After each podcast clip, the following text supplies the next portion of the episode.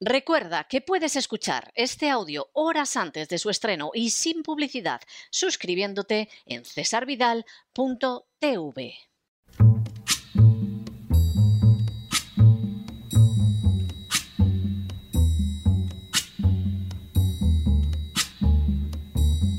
La voz con César Vidal, desde el exilio. When the night has come and the land is dark and the moon is the only light we'll see. No, I won't be afraid. Oh, I won't be afraid just as long as you stand, stand by me. Muy buenos días, muy buenas tardes, muy buenas noches y muy bienvenidos a esta nueva singladura de la voz. Soy César Vidal, hoy es el viernes 4 de febrero de 2022 y me dirijo a los hispanoparlantes de ambos hemisferios, a los situados a uno y otro lado del Atlántico y como siempre lo hago desde el exilio. Corría el año 1998 cuando se publicó un libro titulado Diálogos entre Juan Pablo II y Fidel Castro. El texto en sí no tenía mayor relevancia porque se limitaba a recoger las homilías de Juan Pablo II y los discursos de Fidel Castro, pronunciados todos ellos durante la visita del pontífice a Cuba. Sin embargo, el libro contaba con un prólogo de cerca de 50 páginas especialmente llamativo. En el mismo, por ejemplo, se afirmaba que a partir de la encíclica Laboren Exercens, Juan Pablo II ha contribuido con un aporte notable a abrir el diálogo entre el cristianismo y el marxismo. Considera que es el sistema marxista el punto de partida para poder develar y visualizar los límites y los obstáculos erigidos contra la concreción de un proyecto humanístico. El autor también sostenía que Juan Pablo II se muestra dispuesto a escuchar, pero específicamente necesita y desea escuchar la verdad del pueblo cubano, de su gobierno, de la revolución, de la religión y de la relación entre la Iglesia y el Estado. Según el autor, de ese diálogo entre Juan Pablo II y Fidel Castro había emergido la existencia de básicas convergencias entre las visiones de ambos.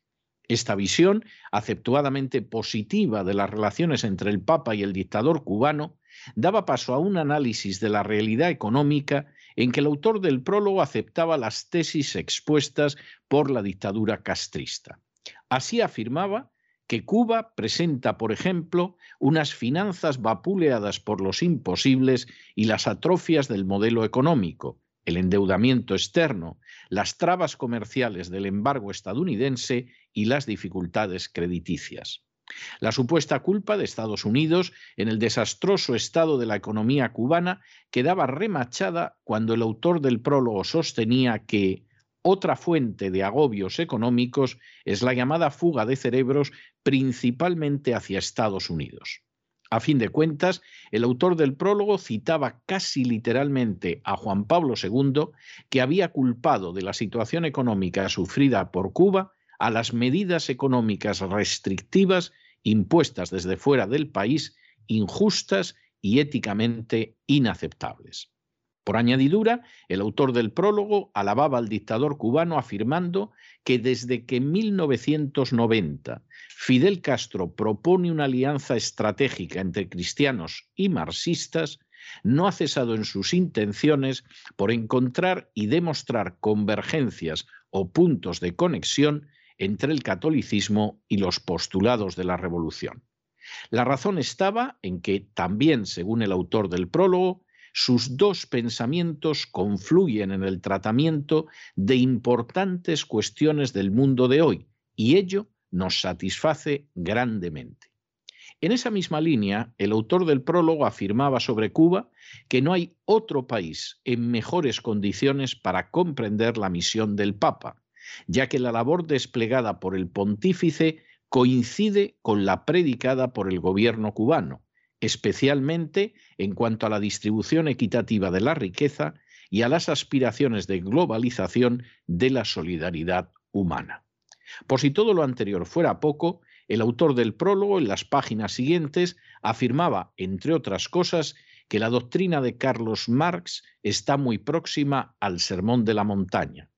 Calificaba de genocidio y asfixia económica el embargo impuesto a Cuba por Estados Unidos desde 1962, señalando que el Papa había condenado los bloqueos o embargos y sobre todo sostenía que la reivindicación de los derechos del hombre que la Iglesia reclama sin cesar, alimentación, salud, educación, entre otros, se inscriben en los alcances del concepto de derechos humanos al que Fidel Castro adhiere y se muestra orgulloso de defender en Cuba. No sorprende que algo más adelante el autor del prólogo señalara que Castro veía a la Iglesia Católica como a una aliada o que el régimen más parecido a la doctrina social de la Iglesia Católica fuera el cubano.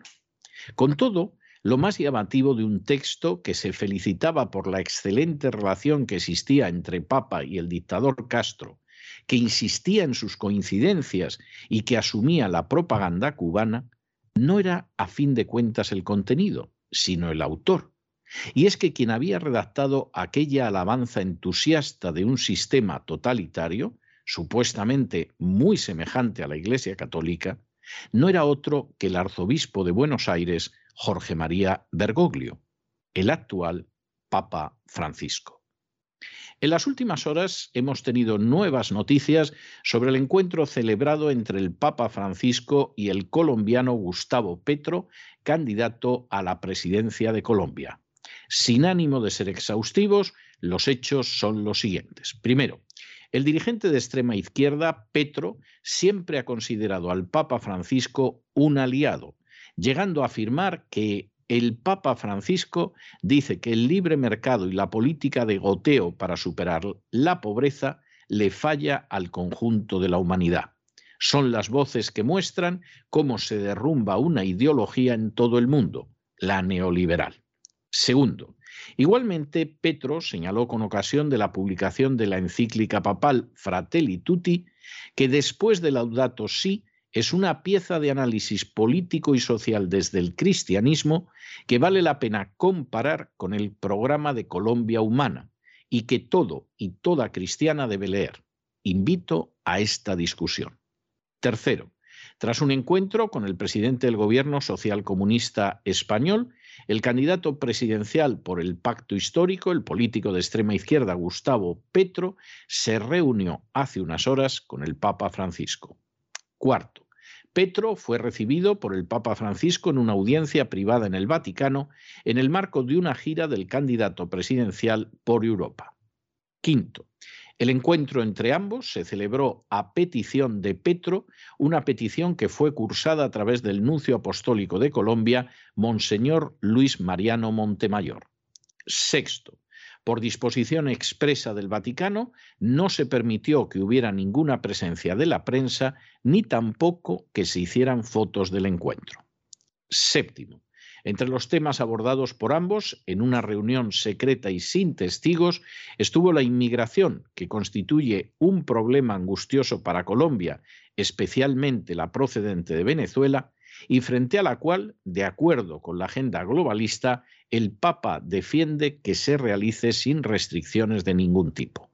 Octavo, otro de los temas tratados fue el cambio climático, uno de los pilares de la agenda globalista defendido en repetidas ocasiones por el Papa Francisco y que forma parte de la agenda programática de Petro. Noveno. Igualmente, el Papa Francisco y Petro hablaron sobre la denominada construcción de la paz, es decir, el plan de paz que fue rechazado en referéndum por la mayoría del pueblo colombiano que implica otorgar un trato de favor a los narcoterroristas de las FARC y que siempre ha sido defendido por el Papa Francisco. Décimo. La cita resulta especialmente significativa en la manera en que no es habitual que el Papa celebre reuniones con candidatos a la presidencia, sino ya con mandatarios que se encuentran en el desempeño de su cargo. Un décimo. Como suele ser habitual, Petro llevó algunos regalos al pontífice. Sabedor de que el Papa Francisco colecciona discos de vinilo, Petro le llevó varios para añadir a su colección una hamaca artesanal hecha en Tuchín, Córdoba y tres libros. Duodécimo. Los libros fueron Colombia, Las razones de la guerra, de Jorge Orlando Melo, Colombia, una historia mínima, también de Jorge Orlando Melo, y Concentración de Tierras en Colombia, una radiografía rural de Cristina Díaz y Ada Bayona. Décimo tercero. Los vinilos regalados fueron Su Majestad el Tiple de Álvaro Dalmar, música colombiana al órgano de Jaime Llano González, el recopilatorio Garzón y Collazos y una recopilación de piezas de porro colombiano. Décimo cuarto. Después de la reunión, a puerta cerrada entre Gustavo Petro y el Papa Francisco, entró a la habitación Verónica Alcocer, esposa del político colombiano. Así ambos se despidieron del pontífice y recibieron su bendición. Décimo quinto. El Papa concluyó la cita con Petro deseándole fuerza para lo que denominó la próxima cruzada con la que se enfrentará. Y decimo sexto, Alfredo Sade, también precandidato del pacto histórico, afirmó que Gustavo Petro ha estado enfocado en demostrar su amor por Dios. Él es de esos católicos que no tienen necesidad de vivir arrodillados delante de las imágenes o en la iglesia, sino que en él se cumple lo que decía Jesucristo. Cuando vayas a orar, no lo hagas en público ni te arrodilles, sino que ve a tu aposento, cierra la puerta y ora ahí. La gente ignorante identifica a la Iglesia Católica como una mera religión, incluso considerando que es la única religión verdadera y que fuera de ella no hay salvación. Esa visión no solo es radicalmente falsa, sino que choca con la historia y con la simple observación de la realidad. El Vaticano es un Estado y como tal es reconocido en el derecho internacional y cuenta con unos embajadores que reciben el nombre de nuncios y con una presencia como Estado en las entidades internacionales. La forma de Estado del Vaticano es una monarquía electiva cuyos electores son una aristocracia cardenalicia, aspectos ambos, por cierto, carentes de base bíblica, donde nunca se habla de la elección de una cabeza de la Iglesia, porque ésta solo puede ser Cristo, y mucho menos se dice que esa elección la lleven a cabo unos personajes que no aparecieron hasta bien entrada la Edad Media, como es el caso de los cardenales. Ese Estado tiene por encima de cualquier otra consideración, y como los demás estados, intereses. De hecho, esos intereses son mucho más importantes para el Estado Vaticano que los principios que afirma defender y en los que creen muchísimos católicos. De hecho, basta analizar la historia de la Iglesia Católica para ver que los intereses siempre han estado por delante de los principios y que eso se analiza con absoluta claridad. Fueron los intereses los que llevaron al Papa a ungir a Carlomagno como emperador. Fueron los intereses los que llevaron a los papas a crear los guetos inexistentes hasta entonces y a dictar numerosas medidas antisemitas durante la Edad Media. Fueron los intereses los que llevaron al Papa Clemente a traicionar a España en beneficio de Francia durante el reinado de Carlos V. Fueron los intereses los que llevaron al papado a respaldar al monarca francés Luis XIV en su empeño de trocear y descuartizar la monarquía española. Fueron los intereses los que llevaron al Vaticano a firmar acuerdos con el dictador fascista Benito Mussolini. Fueron los intereses los que llevaron al Vaticano a ser el primer Estado que firmó un acuerdo internacional con Hitler, y fueron los intereses los que llevaron al Papa Pío XII a crear la ruta de las ratas después de la Segunda Guerra Mundial para que pudieran escapar de su justo castigo los criminales de guerra nazi como Eichmann. Precisamente porque lo más relevante es defender los intereses estatales del Vaticano, la elección de su monarca por la aristocracia cardenalicia busca en primer lugar favorecer la defensa de esos intereses. Lejos de librarse una batalla entre el bien y el mal en el seno de los cardenales, estos, de manera aplastantemente mayoritaria, eligieron a Jorge María Bergoglio como papa porque encajaba con unos intereses muy concretos. Primero, tenía que ser un papa más que favorable al avance de la izquierda totalitaria en Hispanoamérica, denominado en alguna ocasión socialismo del siglo XXI. Y obviamente el futuro Papa Francisco había demostrado que era así en el prólogo de su libro sobre el diálogo entre Juan Pablo II y el dictador Fidel Castro. Segundo, tenía que ser un papa dispuesto a aliarse con la agenda globalista. Y desde luego, los documentos papales hasta la fecha están totalmente empapados del espíritu de la agenda globalista.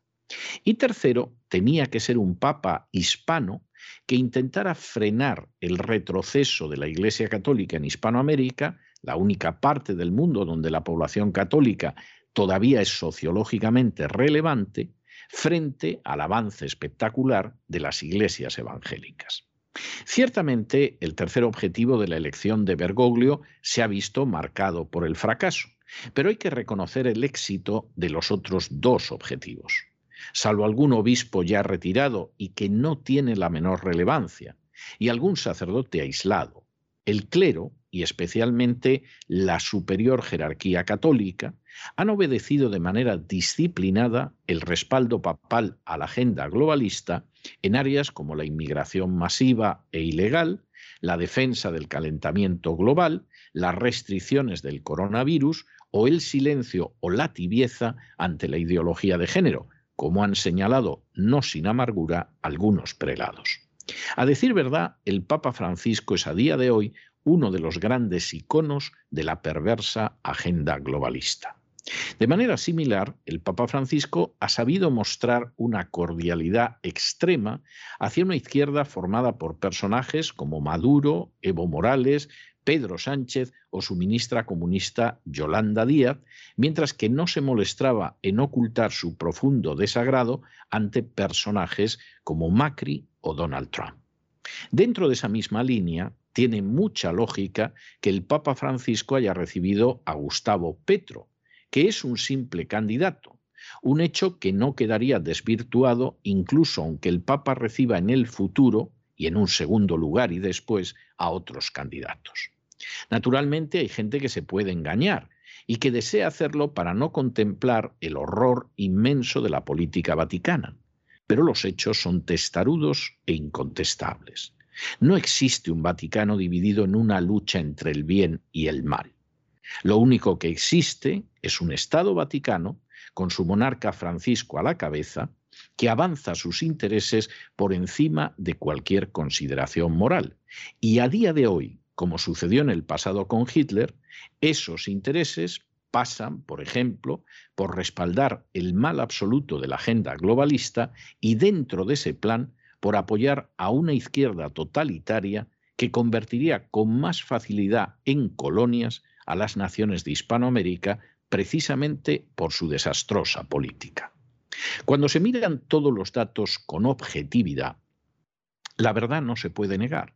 Y la verdad es que el Vaticano es uno de los engranajes más relevantes para la promoción y el avance de la tiránica agenda globalista, y que dentro de ese plan se encuentra más que satisfecho apoyando a gente como Petro. Que cada cual saque sus consecuencias, porque pensando que ciertas instituciones y personas son aliados, se puede acabar descubriendo que esos supuestos aliados lo apuñalarán por la espalda porque así conviene a sus intereses. Pero no se dejen llevar por el desánimo o la frustración.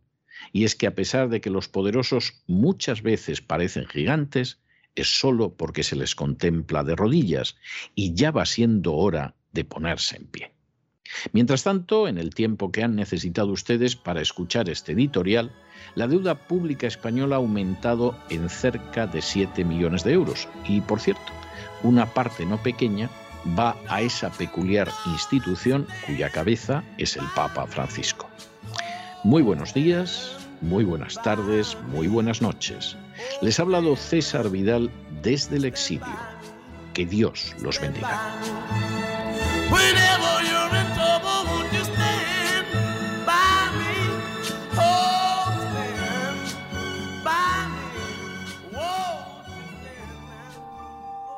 Esta sección está patrocinada por crowdfunding con el siguiente mensaje. Nuestro Señor Jesucristo, el único Dios verdadero, es misericordioso y nuestro Salvador.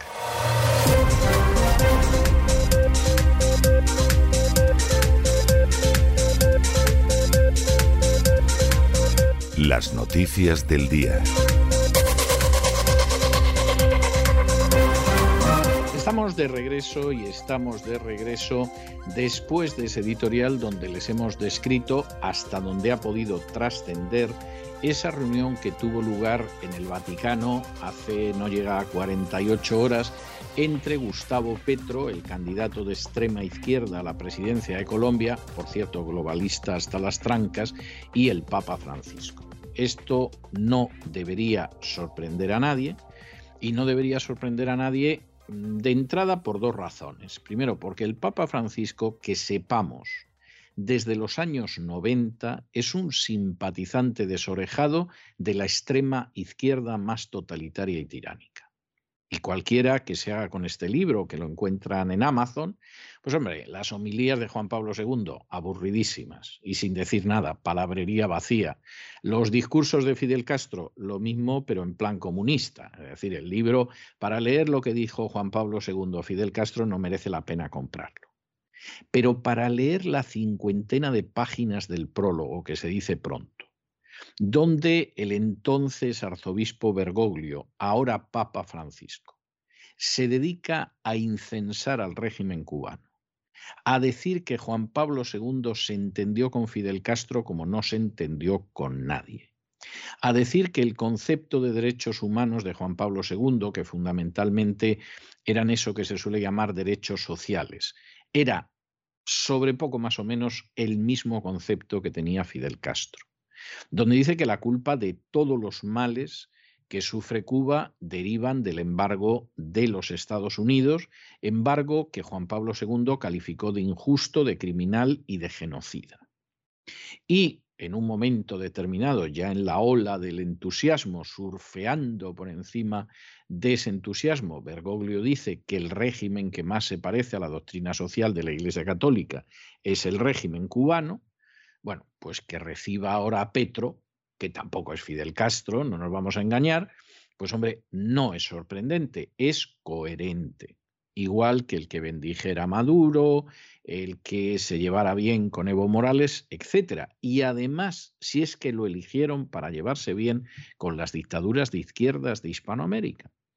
Porque era obvio, en aquel momento en que lo eligieron, que iba a haber un periodo de expansión de esas dictaduras y había que tener un papa que se llevara bien con ellas. Y Bergoglio era el hombre, no hay nada más que leer el prólogo de ese libro. Segundo, y esto es muy importante, Bergoglio se ha revelado como uno de los instrumentos de promoción descarada de la agenda globalista. Vamos, no hay nada más que ver las medidas vacuniles, no hay nada más que leer las encíclicas para ver hasta qué punto propala la payasada del calentamiento global, que solo es un instrumento para mantener en la pobreza a las naciones en vías de desarrollo, o defiende una inmigración absolutamente descontrolada. Y en ese sentido, pues hombre, eh, evidentemente está en su papel y lo eligieron para estar en su papel. Oiga, que no lo designaron cuatro cardenales, que una mayoría cualificada del colegio cardenalicio, que es la aristocracia que elige al monarca católico, es la que lo eligió. O sea que, hombre, a lo mejor hay católicos que se consuelan diciendo, no, hay una lucha terrible entre la luz y las tinieblas, entre Cristo y Satanás. Y sí, el Papa está en el lado de Satanás. Pero eso es una majadería y consuela al que se quiere consolar cerrando los ojos y no queriendo ver lo que sucede. Cuando uno ve cualquiera de las disposiciones del Papa, todo el mundo está encantado con ellas. Nadie dice ni palabra.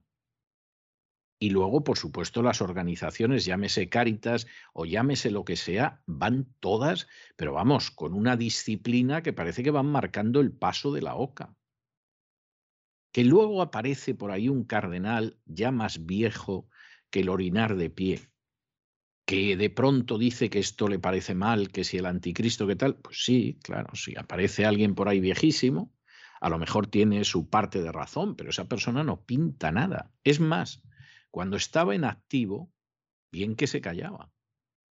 Que aparece algún sacerdote y lo lamenta, es verdad, pero son la excepción. Eso no llega ni a gota en el océano, viendo el silencio de los sacerdotes. Uno se encuentra en las redes sociales sacerdotes que dicen, si va a decir usted algo en contra del Papa Francisco, lo bloqueo, porque es el Papa. Uno dirá, pero bueno, este hombre que tiene un adoquín por cabeza. No, actúa de acuerdo a lo que es un pensamiento jerárquico. ¿O es que ustedes conocen en una organización jerárquica como el ejército que de pronto un general dé una orden y salga por ahí un tenientillo diciendo que no obedece la orden? Hombre, a lo mejor en el cuarto de banderas, hablando un par de capitanes, dicen esto, esto es una locura, pero todo el mundo obedece porque hay un orden jerárquico la historia esa del enfrentamiento, pero ¿dónde están los buenos? Toda la organización va en ese sentido. Y entonces lo de Petro tiene una enorme lógica. Pero si es que la aristocracia cardenalicia eligió como su monarca, como cabeza de la Iglesia Católica, como papa, a un hombre que representaba eso. En otra época, donde los intereses del Vaticano pues podían ir en otra dirección, pues hombre, seguramente Bergoglio no lo hubiera votado ni su padre. O sea, es que es algo absolutamente impensable. Pero en estos tiempos es el hombre, porque se lleva a partir un piñón con los movimientos más extremos de la izquierda hispanoamericana, que ya de por sí es bastante extrema históricamente, y porque es un campeón de la agenda globalista, pero bueno, hasta unos extremos también que te queda sobrecogido a veces. Y esta es la realidad. El que no la quiera ver, peor para él. De modo que lo de Petro no es nada extraño, simplemente estaba dándole un respaldo a Petro, que además apela al votante católico. Porque el votante católico, en muchísimos casos, no se rige por determinada interpretación de la moral católica más o menos eh, afortunada, más o menos acertada, más o menos exacta. Se rige por otro tipo de cuestiones. Y efectivamente lo del Papa Francisco no sorprende, no sorprende para cualquiera que acepte ver la realidad. Claro, para los que piensen que la luz, que las tinieblas, que no sé qué, que hay un grupo de resistentes, ¿pero qué grupo de resistentes? Si los únicos enfrentamientos que se dan entre cardenales en el Vaticano es por cuestiones de poder. Porque en el reparto de la tarta del poder cardenalicio yo no quiero que me toque una ración inferior a la de este cardenal. Esas son todas las discusiones que hay entre ellos. Y de nuevo, los que nos enteren, pues hay a ellos. Que luego hay un cardenal de ochenta y tantos años al que no hace caso, vamos, ni su ama de llaves que está por ahí perdido y que de pronto te graba algo y te dices que el Papa Francisco es el anticristo. Sí, ¿de cuántos cardenales? que de pronto aparece un sacerdote y dice, tengo el corazón destrozado por cómo es el Papa Francisco. ¿De cuántas decenas de miles de sacerdotes? Y la realidad es la que hay, y lo de Petro tiene una lógica aplastante. Y nos vamos al boletín informativo y comenzamos con España, como hacemos siempre. Bueno, la noticia con la que empezamos, pues es que verdaderamente, según te pille, prorrumpes en llantos o te pones a reír a carcajadas. Hay una reforma laboral que en su día hizo el Partido Popular en la época del nefasto Rajoy, que la reforma no podía ser más corta de lo que era. Aquello era una birria, aquello era, pero verdaderamente la sombra de una reforma laboral. Pero como el mercado laboral en España está tan absolutamente intervenido, con un poquito que hicieran, algo, algo se despertó el empleo. Porque lo de España es terrible. En España las situaciones de lo que es el derecho del trabajo son de vergüenza. La persona que contrata a un trabajador no contrata a un trabajador, se casa con él. Y eso tiene como consecuencia pues que hay unas cifras muy altas de desempleo porque la gente antes de contratar a nadie se lo piensa muchísimo Y en muchos casos, evidentemente, no lo contrata. Y por eso España tiene una cifra de desempleo salvaje que es más del doble de lo que es la media europea, que ya es grave. En algunos casos hasta es cinco veces más que la de algunos países de Europa, pero en términos generales suele ser más del doble, que ya es muy grave, sobre todo para los que se quedan sin trabajo. Esa reforma laboral, insisto, alicorta, insuficiente, canija, a la izquierda española le molestaba mucho y entonces Pedro Sánchez, además, pues apoyándose en la gente de Podemos, dijo que iba a salir adelante una nueva reforma laboral que no crean ustedes que al final cambia tanto el panorama eh, cobardón que en su día impuso Mariano Rajoy, pero bueno, había que contar con que efectivamente iba a salir así.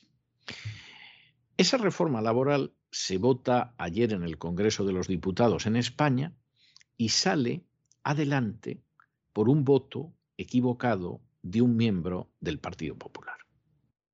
Y uno dice, ¿cómo, cómo, cómo, cómo? A ver, a ver, ¿qué ha dicho usted que no sé si le he entendido? Que esa reforma laboral, ayer resulta que se vota y sale adelante porque en un momento determinado un diputado que se llama Alberto Casero, que por cierto lo he visto en alguna foto con el pin de la Agenda 2030.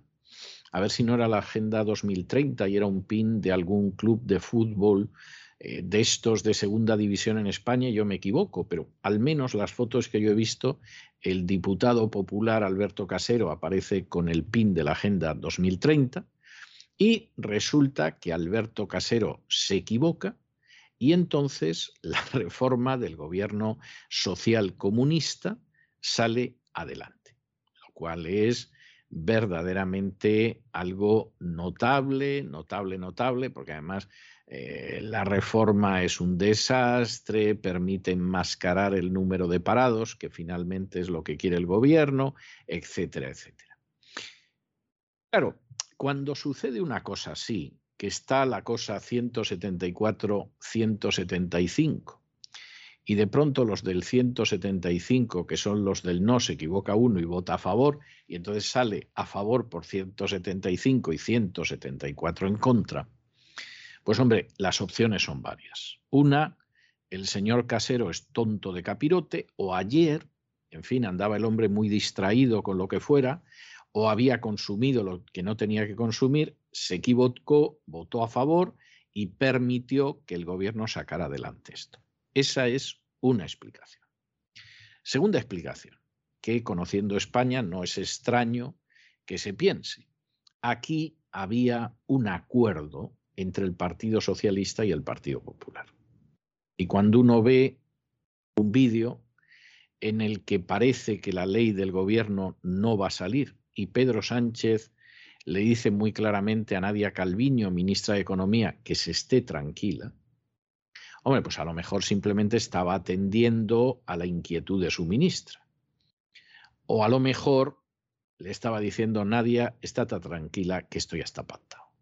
Que ya va a haber uno del PP, que se va a equivocar, vamos a salir por un voto, pero por un voto salimos. Esa es una segunda opción. Tercera opción. El señor Alberto Casero no es que sea tonto, ni que ayer pues hubiera abusado del Rioja, o que no sepa dónde tiene literalmente la mano derecha. Señor Alberto Casero ha sido recompensado. Y dentro de lo que hay, esto no sería la primera vez en la historia parlamentaria de España y desde luego no la primera vez en la historia parlamentaria de los últimos 40 años, pues hubo algún acercamiento a Casero y le, dijimos, le dijeron, hombre Casero, que te podemos favorecer de esta manera, de la otra, de la de más allá, tú te equivocas y a otra cosa mariposa. Pero el caso es que al final la ley sale adelante. Que esta ley eh, realmente pues va a ser una ley que inmediatamente eh, va a salir adelante. Y lo que acaba sucediendo, pues es que en última instancia, eh, lo que acaba sucediendo, pues es que el mercado laboral, que ya en España es un desastre y hay un índice de desempleo enorme, pues va a aumentar. Va a ser desastre y medio y el desempleo va a aumentar más. ¿Cómo va a vender eso en el año que todavía quiere quedarse en el poder Pedro Sánchez? Pues ya veremos. Seguramente lo venderá hablando del avance social, de lo que hemos hecho, de que va de maravilla, etcétera. Pero lo cierto es que esto va a aumentar el número de parados en una época muy delicada. Claro que como también aparece una nueva forma de calcular los parados, a lo mejor no se nota tanto, etcétera, etcétera. Pero desde luego es una de estas historias que tienes que llegar a la conclusión de que hay gente tonta, y entonces como es tonta, pues es tonta, o hay gente que es muy mala y que no tiene ningún problema en pactar las cosas entre ellos y al pueblo español que le frían un paraguas. Recuerden ustedes una entrevista reciente, Mariano Rajoy, personaje verdaderamente despreciable y nefasto de la historia de España reciente, en la que decía que cuando tenía que discutir eh, cosas con las fuerzas políticas, lo mejor era discutir con uno solo. Y entre los dos se ponían de acuerdo. Si había más gente ya la cosa peligraba. Entre dos y en secreto. Muy democrático, no cabe la menor duda, como el señor Rajoy. En fin, examinamos estas y otras noticias relevantes con la ayuda indispensable de María Jesús Alfaya. María Jesús, muy buenas noches. Muy buenas noches, César. Muy buenas noches a los oyentes de la voz.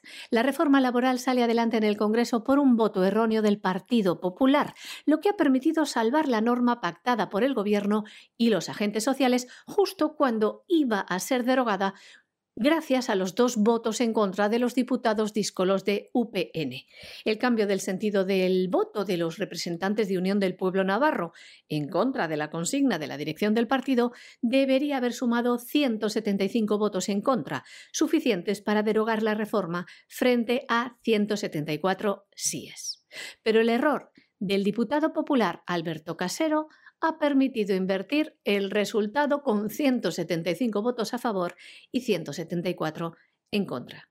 Aunque el Congreso la convalidara ayer, la reforma lleva en vigor más de un mes. El 28 de diciembre, el Consejo de Ministros aprobó el Real Decreto Ley 32-2021 de medidas urgentes para la reforma laboral. El texto se publicó en el BOE dos días después, el día 30, y el día 31 de diciembre entró en vigor. Los cambios que entraron en vigor son los siguientes. Uno, el convenio sectorial estará por encima del convenio de empresa en algunos aspectos. Es decir, que lo que pacten los sindicatos de un sector con la empresa, por ejemplo en materia de salarios, tendrá prioridad sobre lo que pacte una empresa con sus propios trabajadores. Dos, recuperación de la ultraactividad. Por otro lado, se recupera la ultraactividad indefinida, es decir, que las condiciones establecidas en un convenio colectivo seguirán en vigor aun después de que se termine su vigencia expresa. 3. Se cubre el vacío legal en la subcontratación.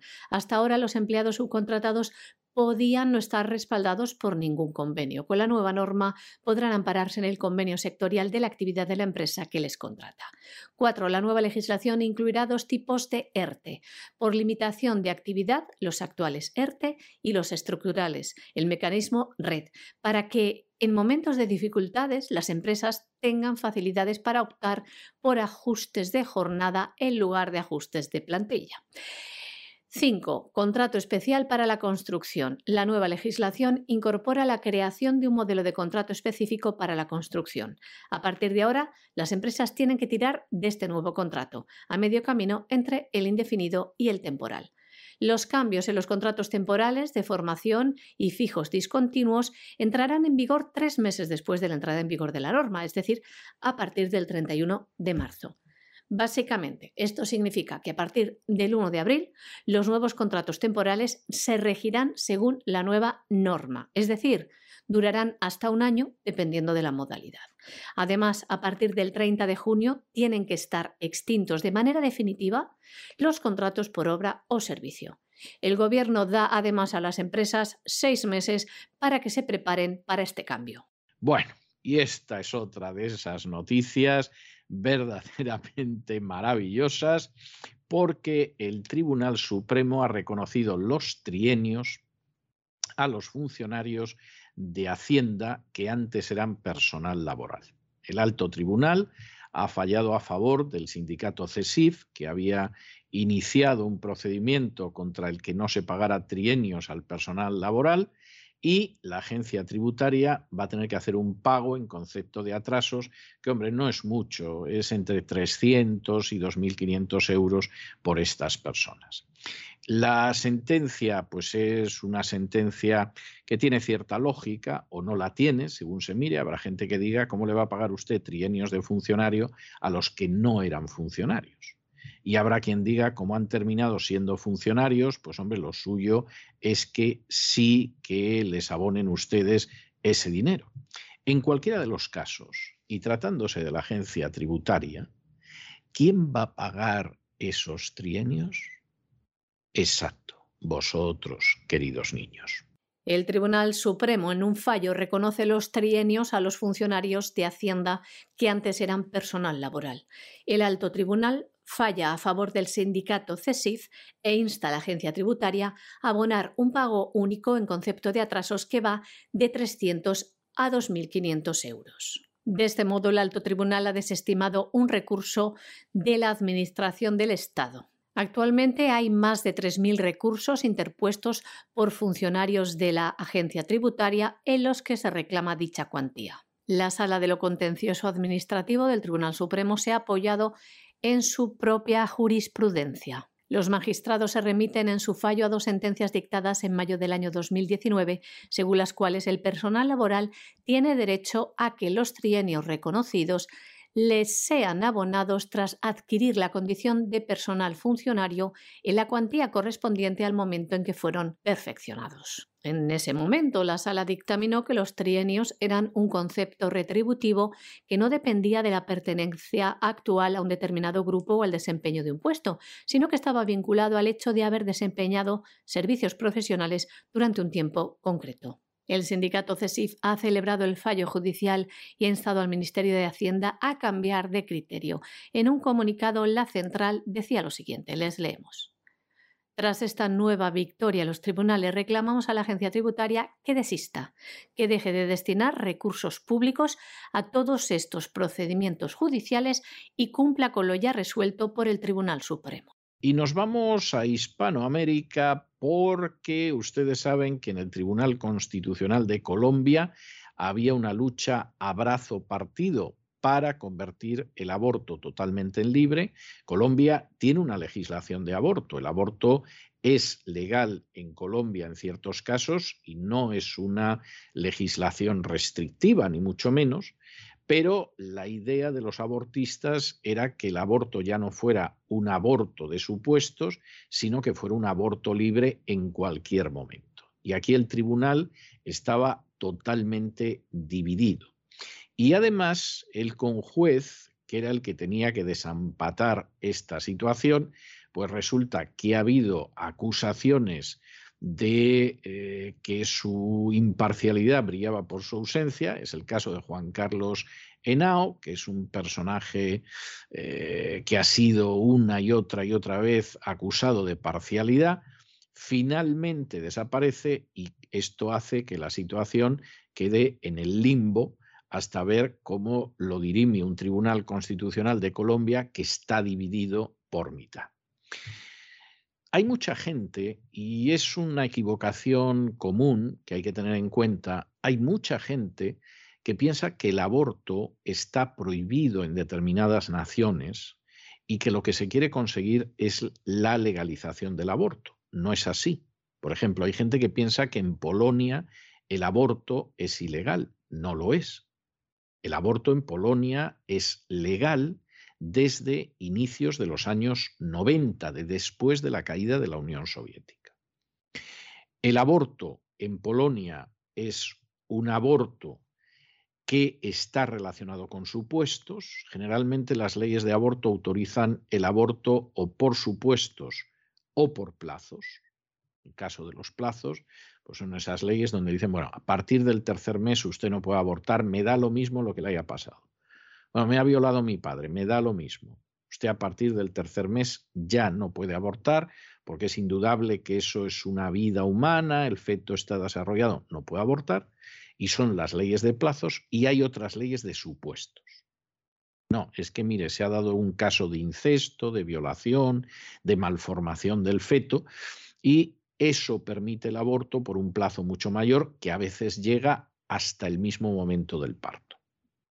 Las leyes, insisto, esta es una cosa que se les suele escapar a muchos pro vida, que lo menos que tendrían que tener es un conocimiento de cómo es la legislación abortista para oponerse a ella con propiedad, son leyes de supuestos o leyes de plazos.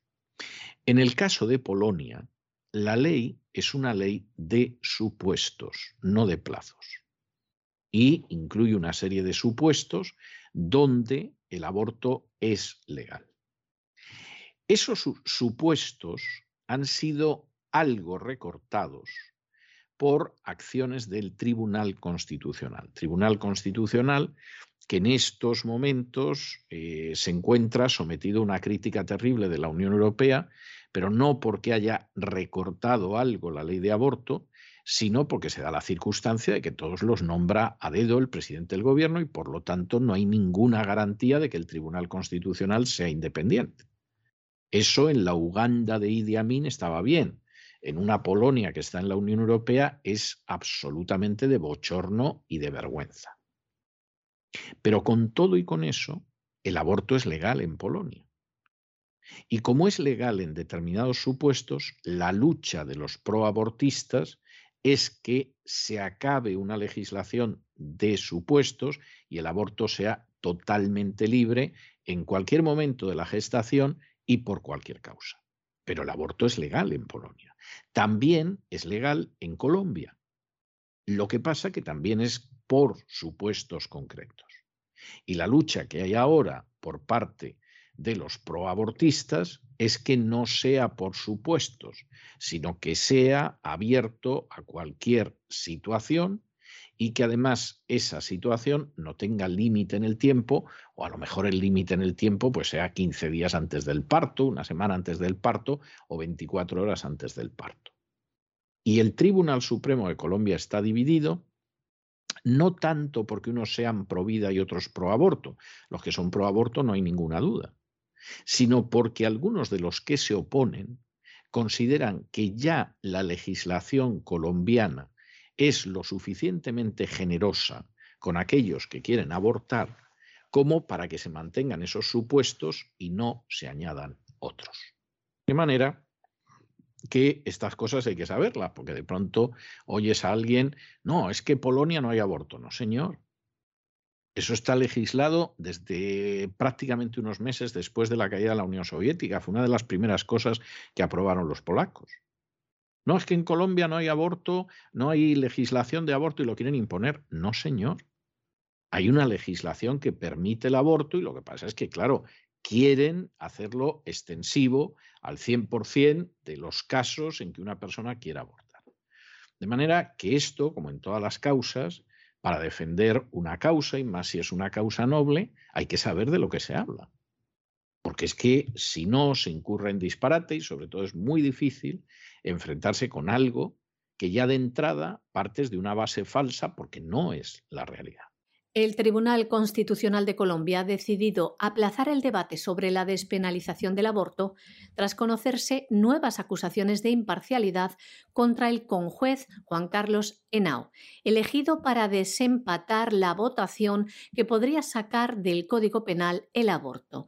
El Constitucional retomará el debate la próxima semana ante las recusaciones contra Henao al que piden dejar fuera de la votación por expresar en el pasado su opinión con respecto al aborto en varios medios de comunicación, una posición a favor del aborto.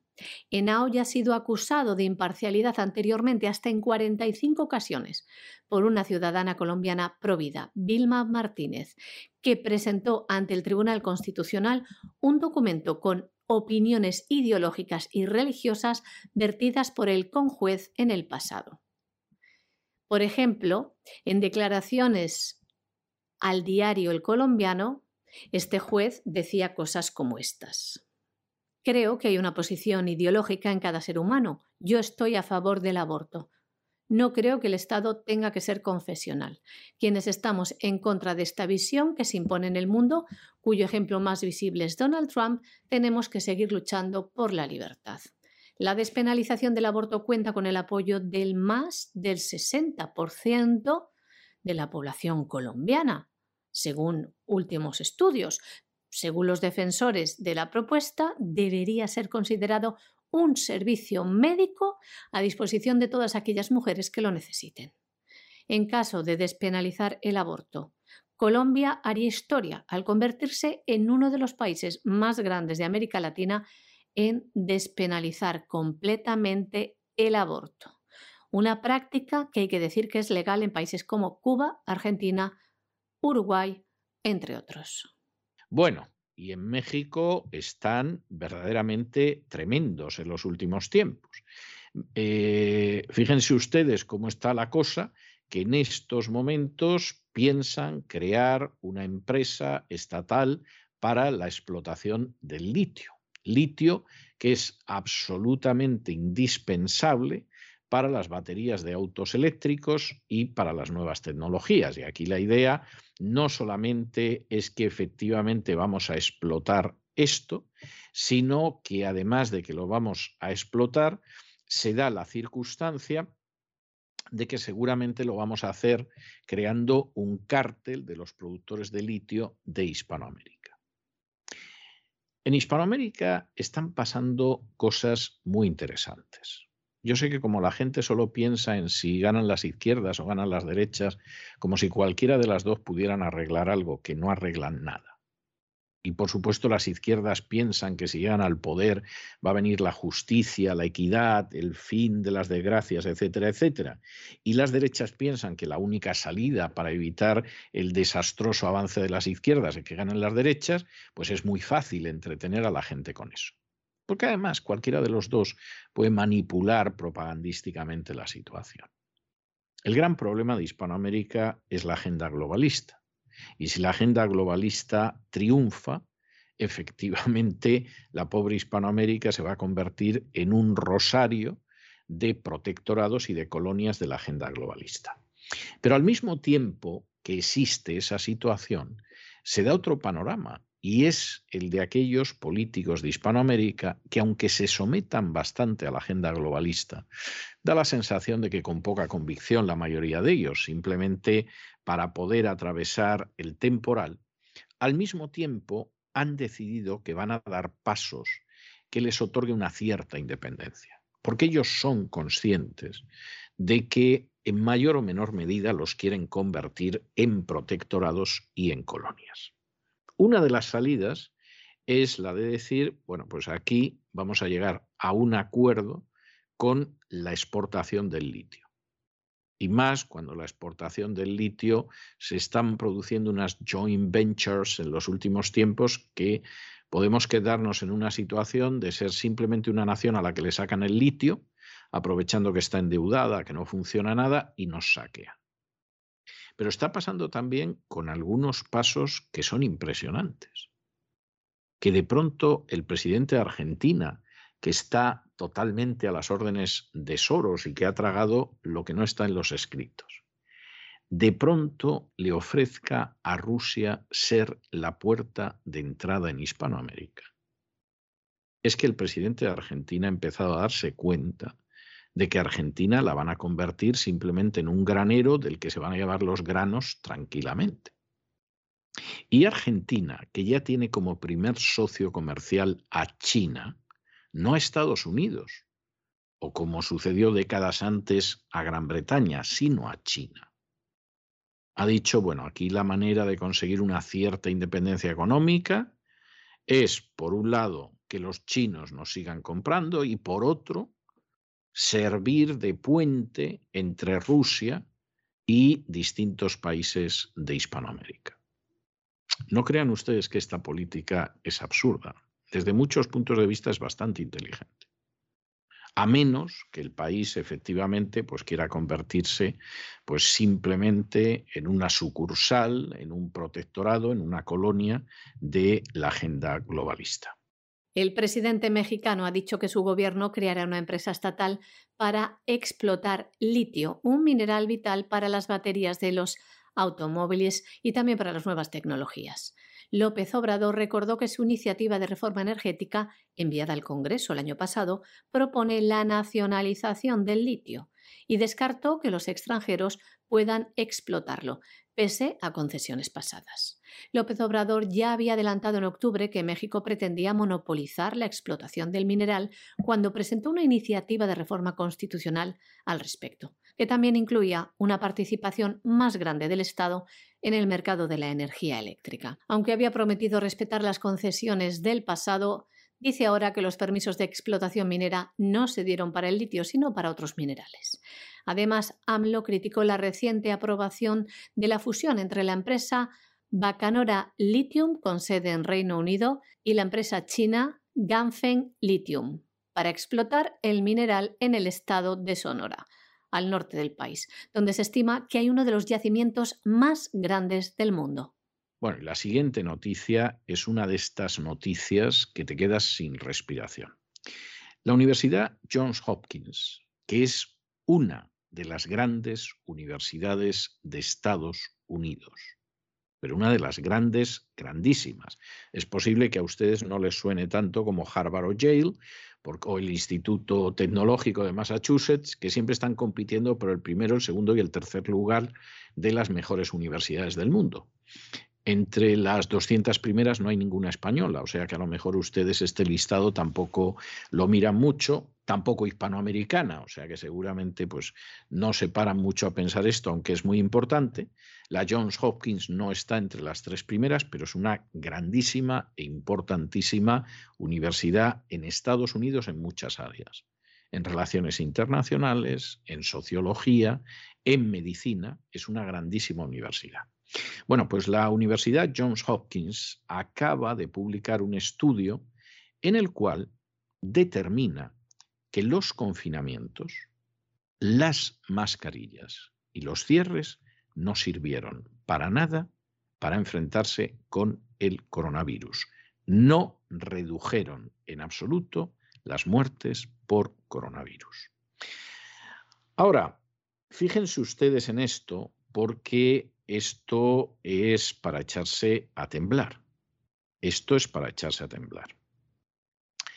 No menos de 100 millones de personas, gracias a este tipo de medidas, resulta que han acabado en la pobreza. En realidad, para ser honrados, más del 90% de los habitantes de este planeta somos ahora más pobres que hace dos años, antes de que se adaptaran este tipo de medidas. Y lo somos porque incluso a aquellos que les ha ido bien, la inflación les ha pegado un golpazo de campeonato. Los que se han quedado sin empleo, sin negocios, etcétera, ¿para qué les voy a contar? Durante este tiempo, y gracias a este tipo de medida, uno de cada cuatro jóvenes ha pensado en suicidarse. Y por supuesto, mucha gente se ha suicidado porque no podía aguantar esa situación. Y por supuesto, no se han atendido infinidad de enfermedades, por ejemplo, el cáncer, lo que ha tenido un resultado terrible. Y lo que es peor, esto ya lo sabe la Universidad Johns Hopkins, ya lo han publicado, han tabulado los resultados, saben lo que hay. Bueno, pues todavía hay cretinos, por ejemplo en España, que es mi país de origen, que insisten en las mascarillas, en los confinamientos, en los cierres. Y al sur del Río Grande, bueno, eso es algo pavoroso. No sirve de nada. Al final eso no ha tenido ninguna incidencia en reducir la mortalidad.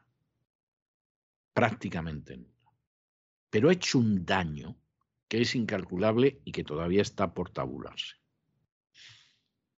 para que te fíes de la Organización Mundial de la Salud, para que censures en las redes sociales a los que cuestionan las medidas de la Organización Mundial de la Salud. Vamos, les ha salido, y perdonen ustedes el casticismo, pero les ha salido el pan como unas hostias. Es algo verdaderamente para romper a llorar. Un estudio de la Universidad John Hopkins determina que los confinamientos, las mascarillas y los cierres no redujeron el número de muertes por COVID-19.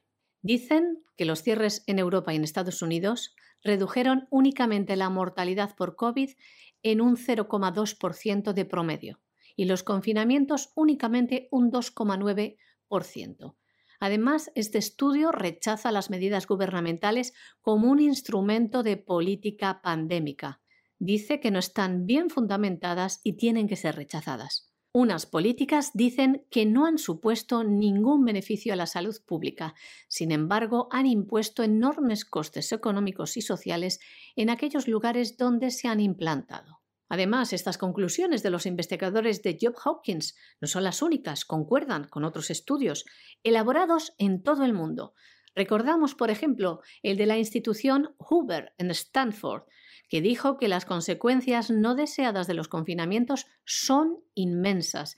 Incluyen los aproximadamente 100 millones de personas arrojadas a la pobreza, los tratamientos para el cáncer y otras enfermedades graves que fueron paralizados, cosa que provocó muchas muertes. Además, algo gravísimo en los Estados Unidos, los CDCs informan que durante la pandemia, debido a estas medidas que coartaban las libertades y este miedo infundado metido en el cuerpo, uno de cada cuatro adultos jóvenes se plantearon el suicidio. Son muchos los efectos colaterales negativos documentados por la Organización Mundial de la Salud, los Centros para el Control y Prevención de Enfermedades. Sin ir más lejos, este pasado mes de diciembre advirtieron los CDC en los Estados Unidos que el sarampión se ha convertido en una amenaza global creciente debido a las interrupciones en las vacunas infantiles causadas por los cierres.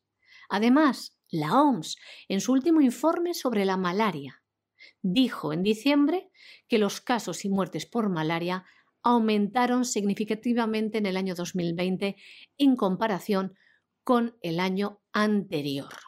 Bueno, y continuamos con ideología de género, en este caso en Dakota del Sur, porque la gobernadora, que es una señora que se llama Christine M. y que pertenece al Partido Republicano, ha firmado la ley de equidad. Y uno dirá, uy, una mujer firmando una ley de equidad, ¿esto qué es? ¿Dónde nos van a dar el golpe a los varones en estos momentos? Pues en un sitio donde está muy bien que se lo hayan dado. La ley de equidad prohíbe que los varones participen en los deportes femeninos. Claro, esto que ya es ley en Arkansas, en Florida, en Virginia Occidental, porque evidentemente esto de los transgénero pues eh, se presta a muchos abusos, ahora mismo también es una ley en Dakota del Sur. ¿Y por qué? Pues miren ustedes, muy sencillo. Hay deportes masculinos y femeninos, aunque sea políticamente incorrecto decirlo, porque, porque si las mujeres compiten con los hombres en los deportes, estamos hablando de los atletas, no del vecino de la esquina o la vecina del cuarto, sino de los atletas, las mujeres no subirían jamás al podio. No hay nada más que ver los récords para darse cuenta que las mujeres corren menos, levantan menos pesos, lanzan menos lejos la jabalina, etcétera, etcétera. Es así. Y por lo tanto, por eso hay deportes masculinos y femeninos. Si hubiera un deporte donde estuvieran hombres y mujeres por igual, las medallas se las llevarían solo los hombres. No hablemos ya de otros deportes, en fin, el boxeo, la lucha libre, o sea, hay cosas que son de sentido común. ¿Qué pasa con lo de los transgénero? Bueno, pues que para muchos varones es una maravilla. De pronto ves el equipo de fútbol americano femenino y el que evidentemente marca siempre y va machacando y desbaratando a todas las mujeres del equipo de enfrente es un varón, que dice que es mujer, pero vamos, tú lo ves y parece el primo bruto de Conan el bárbaro. Y efectivamente le va muy bien. Que de pronto es correr. ¿Quién ves en el primer lugar del podium? Pues un señor que dice ahora que es señora, pero es que lo ves y no es señora, vamos, las dos señoras que tienen segundo y tercer puesto, las juntas y, no te dan ese personaje. Evidentemente esto es un abuso, o sea, y de hecho es algo que está empezando a hacer mucho daño a las deportistas femeninas, porque lógicamente los que se dedican al deporte y le sacan un beneficio económico, ya han captado que su equipo tiene un plus tremendo en el momento en el que tiene a uno o dos varones que te dicen que se llaman ahora Charlotte o Margaret. Pero, en fin, Charlie y Michael, vamos, dando leña, es que se imponen a todo el equipo que tienen enfrente, hasta con una mano a la espalda. Y como esto es contrario a la equidad, aunque muchos insistan en que no, que es que los transgénero no, no, esto es contrario a la equidad. Y coloca a las mujeres en deportes femeninos que tienen unas reglas muy precisas, en una situación que es inequitativa, que es injusta, pues hay ya estados de Estados Unidos donde está prohibido. No prohíben que las mujeres participen en deportes masculinos, porque evidentemente eso no se le ocurre a ninguna, salvo que tenga un espíritu suicida, ¿no? Y entonces, pues esta señora que de pronto ha decidido que es un hombre, se apunta a un equipo de fútbol americano, que es una especie de rugby, pero a lo bestia. No, no se le ocurre a ninguna, porque vamos, eso es ir camino de quedarte lisiada o de morir. La ley se lo prohíbe a los hombres porque eso sí que están aprovechando toda la palabrería de los transgéneros. Es algo, es algo verdaderamente tremendo, pero verdaderamente tremendo. Y aquí lo han corregido. A fin de cuentas, la ideología de género es profundamente injusta, pero hay casos en que parece que combatirla es más fácil. La republicana Kristi Noem, gobernadora de Dakota del Sur, ha firmado una ley que prohíbe a los atletas competir en equipos deportivos de un solo sexo si son del otro. El proyecto de ley 46 del Senado fue aprobado por la legislatura del Estado antes de ser firmado por la gobernadora, en el Capitolio del Estado de Dakota del Sur, en Pierre. El proyecto de ley pretende sobre todo evitar que los chicos, que dicen ser chicas, participen en deportes femeninos, una tendencia creciente en todo el país que ha provocado protestas, porque los varones tienen ciertas ventajas físicas sobre las mujeres. Está previsto que esta ley de la gobernadora de Dakota del Sur entre en vigor el próximo 1 de julio.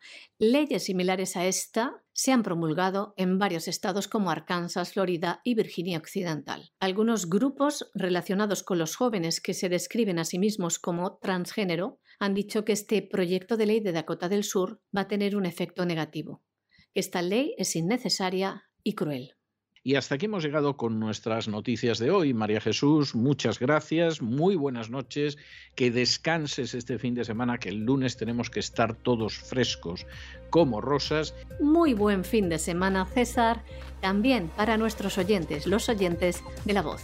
Y ustedes ya lo saben, no se marchen, no se marchen porque regresamos enseguida con el Despegamos, con don Lorenzo Ramírez, que ya saben que el viernes tiene una versión abreviada porque nos cuenta lo que va a aparecer en el gran reseteo este fin de semana y luego tenemos esa entrevista especial de todos los viernes de la noche con que rematamos lo que ha sido las emisiones de la semana y que hoy les puedo contar que es algo absolutamente excepcional lo que vamos a tratar.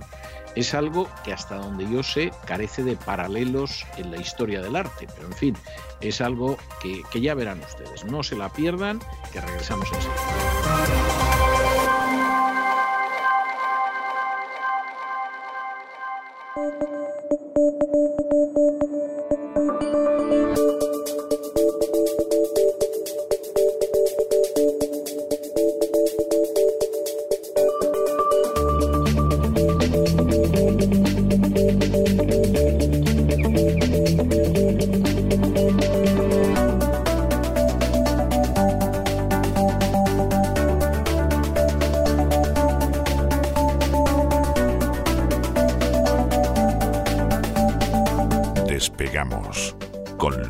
Ramírez. Corremos raudos y veloces hacia nuestro avión, atravesamos el umbral, nos tiramos en plancha sobre los asientos, nos abrochamos los cinturones,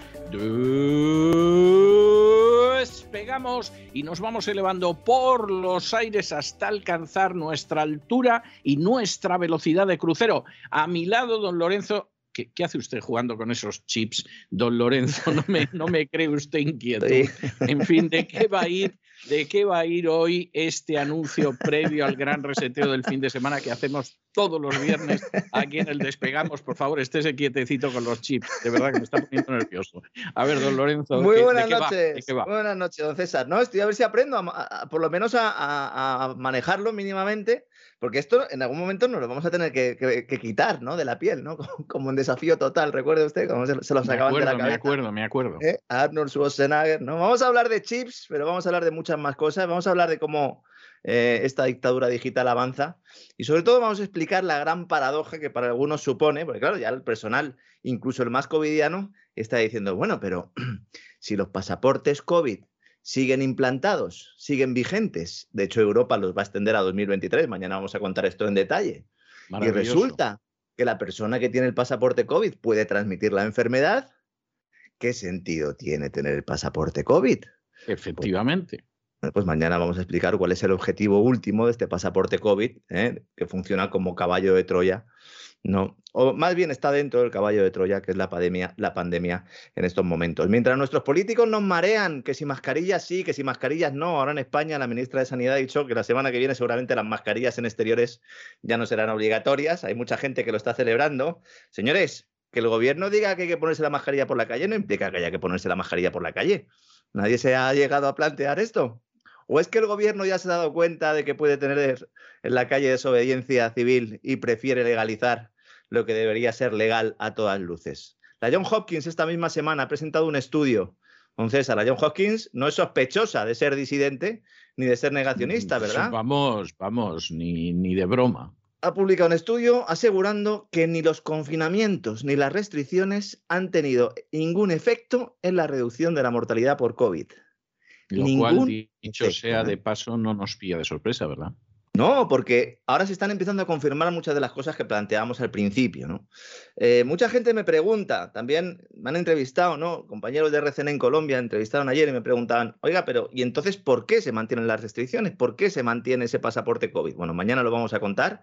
Vamos a hablar de lo que son los algoritmos inclusivos. Nos vamos a reír un poco con esto de los algoritmos inclusivos. ¿eh? Algoritmos inclusivos.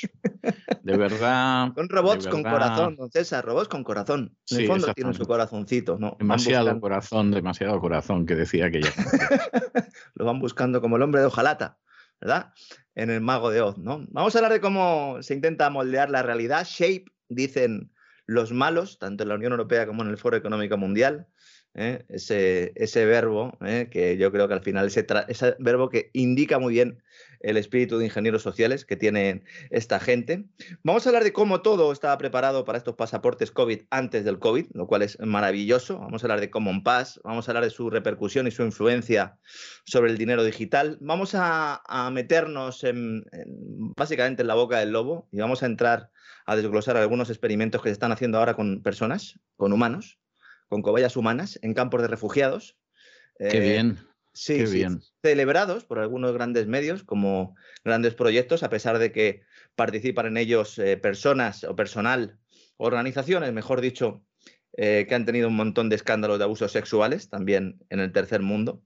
Vamos a hablar de la ID digital, de qué significa esto, el futuro de Internet, un futuro de Internet en el cual pues, se pretende que se acabe con el anonimato. Vamos a hablar de los nuevos ciberdelincuentes, que ya no son solo los terroristas, sino también los disidentes. Y vamos a hablar de lo que es al final ese reseteo, ese gran reseteo, que muchos no atisban a comprender porque están mirando el COVID, porque están mirando la situación actual y no están viendo realmente a dónde nos quieren llevar. No porque lo estén ocultando, sino porque, bueno, todo debajo de las buenas palabras, ¿verdad? Y sobre todo con el circo político que tenemos alrededor, bueno, pues no nos deja ver esa realidad y nosotros mañana pues vamos a exponerla. Será un programa para cafeteros, como suelo decir, vamos a dar muchos datos nuevos, prácticamente. Para los muy cafeteros. para los muy cafeteros. Y bueno, pues supongo que nuestros amigos pues les interesará y sobre todo les animará a seguir escarbando, a seguir analizando y a darse cuenta de este sistema que, nos quieren implantar, que no sé muy bien cómo nos vamos a escapar de él, todo hay que decirlo, pero que desde luego si no lo conocemos será imposible evitarlo, don César. Pues, pues me parece estupendo. ¿Qué quiere usted que yo le diga? Me parece, me parece extraordinario, lo vamos a pasar muy bien. Como usted dice, será de esos de, muy cafeteros, pero de muy cafeteros. Y en fin, eh, pues la gente que piense que lo va a pasar mal, que se lo piense, porque a lo mejor merece la pena que, lo pase mal y, y, aprenda cómo está la situación en el mundo e incluso pues en un momento determinado abra los ojos. O sea que que es posible. Pues mire, no, no, no va usted muy desencaminado con lo de abrir los ojos. ¿eh? Mañana desvelaremos a qué nos estamos refiriendo con lo de abrir los ojos, porque a lo mejor hay que llevarlos cerrados, efectivamente, don César. Pues me parece estupendo. Un abrazo muy fuerte, don Lorenzo, y hasta mañana. Un fuerte abrazo, don César. Un abrazo muy fuerte.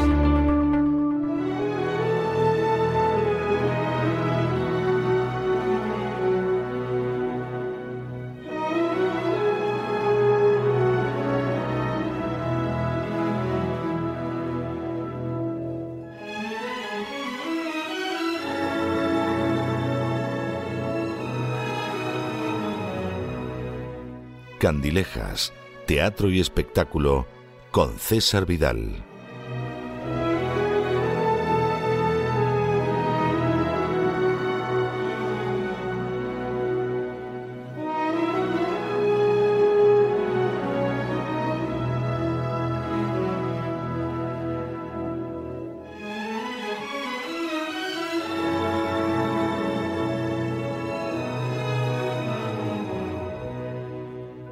Estamos de regreso y estamos de regreso para entrar en esa parte del programa, la última de los viernes, que ustedes saben que es con la que despedimos la semana y que es algo que está muy cerca de mi corazón, lo digo siempre. Por supuesto, siempre hago la salvedad de que todos los días de la semana concluimos con una colaboración excepcional que va por la literatura, que va por la lingüística, que va por la psicología, la economía. Son colaboraciones excepcionales. Lo que es totalmente distinto los viernes es que ahí escogemos a una persona excepcional. A veces esa persona excepcional tiene una repercusión y una irradiación que es verdaderamente internacional. A veces es conocida solo en su país, pero es una persona excepcional. A veces es conocida en ámbitos muy locales, pero realmente eso no hace que no sea excepcional. Y más o menos conocidas en las áreas más diversas, generalmente de las artes, de las letras, de la investigación histórica, incluso de la ayuda humanitaria, traemos todos los viernes a una persona excepcional. Por regla general, nunca repetimos la persona. Eh, tienen que pasar a veces años para que de pronto se produzca un hecho muy concreto que nos lleve a traer otra vez a esa persona. Es el caso de esta noche.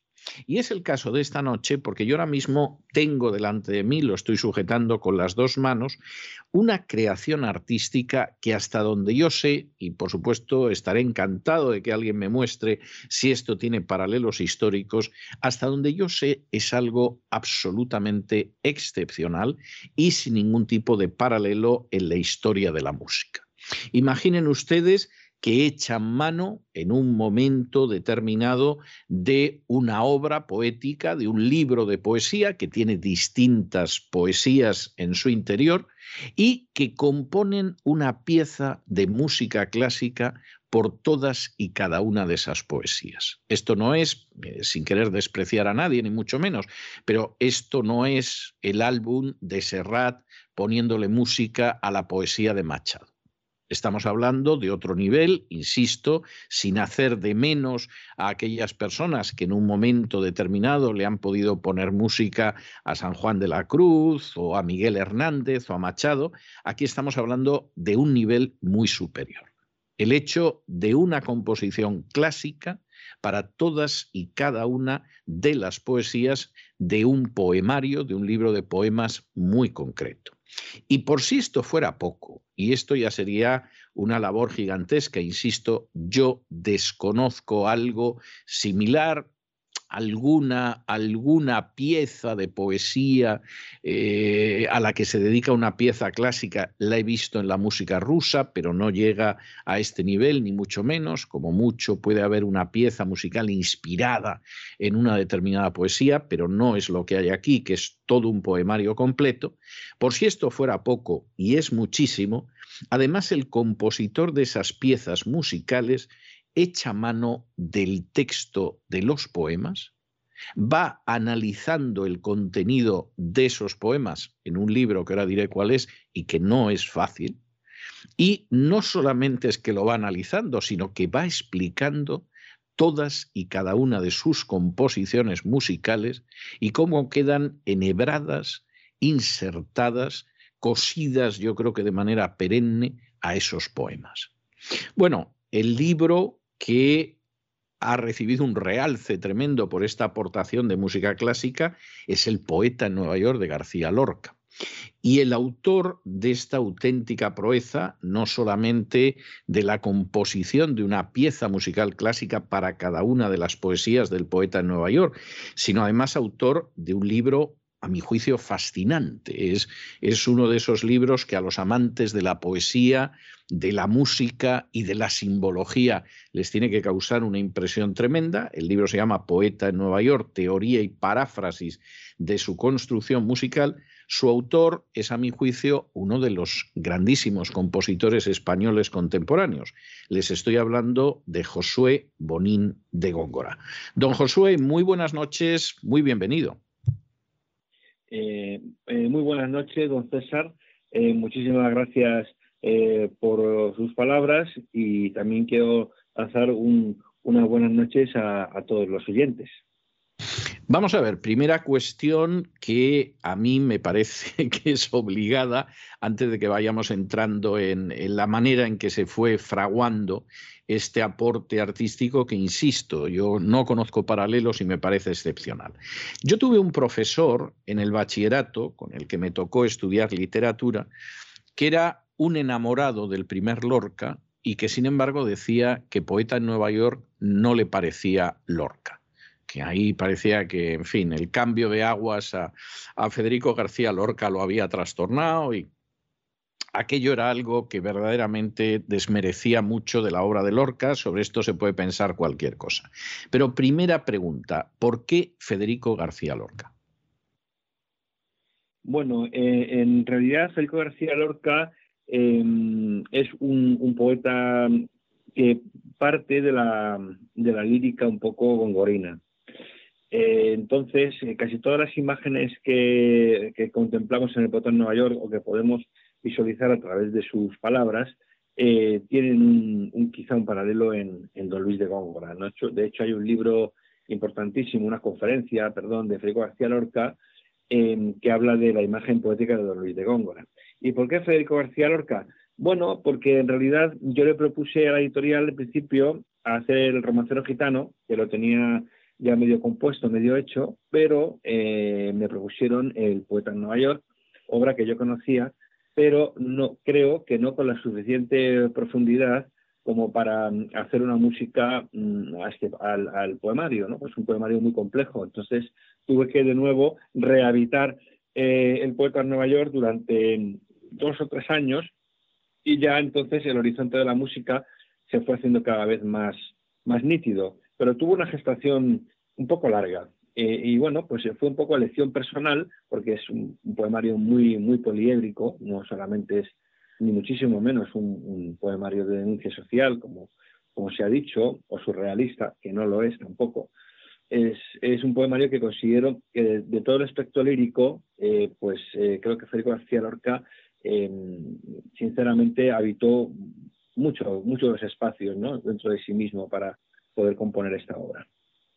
Ahora, hay algo que, que yo lo desconocía, pero escuchándole a usted ahora me acabo de enterar, y que uno se queda pasmado. O sea, yo estaba trabajando en el romancero gitano, que en fin, había avanzado ya en el romancero gitano, y de pronto la editorial me dice, no, no, pues el romancero gitano no, el poeta en Nueva York, y entonces dejé a un lado el romancero gitano, que la verdad es que tiene una enorme distancia con el poeta en Nueva York, ¿no?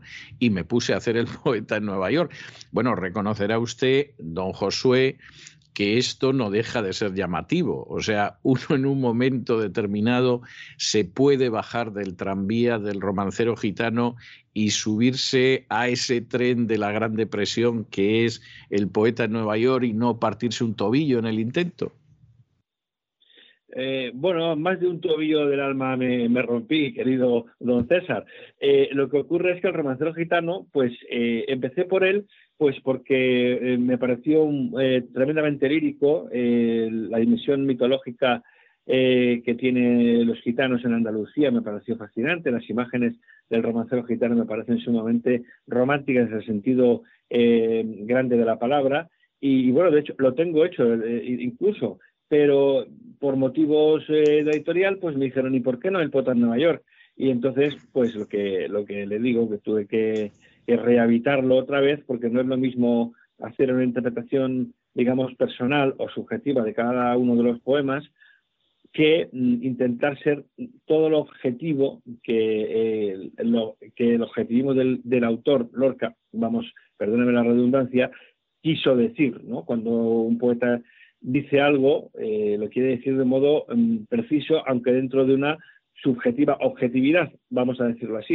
Entonces, aproximarse, aproximarme a, esta realidad lorquiana del poeta de Nueva York, pues me costó habitarlo pues eh, dos o tres años, de darle muchas vueltas, de consultar muchas fuentes y sobre todo intentar em, comprender la deriva espiritual de Federico García Lorca con su raigambre gongorina.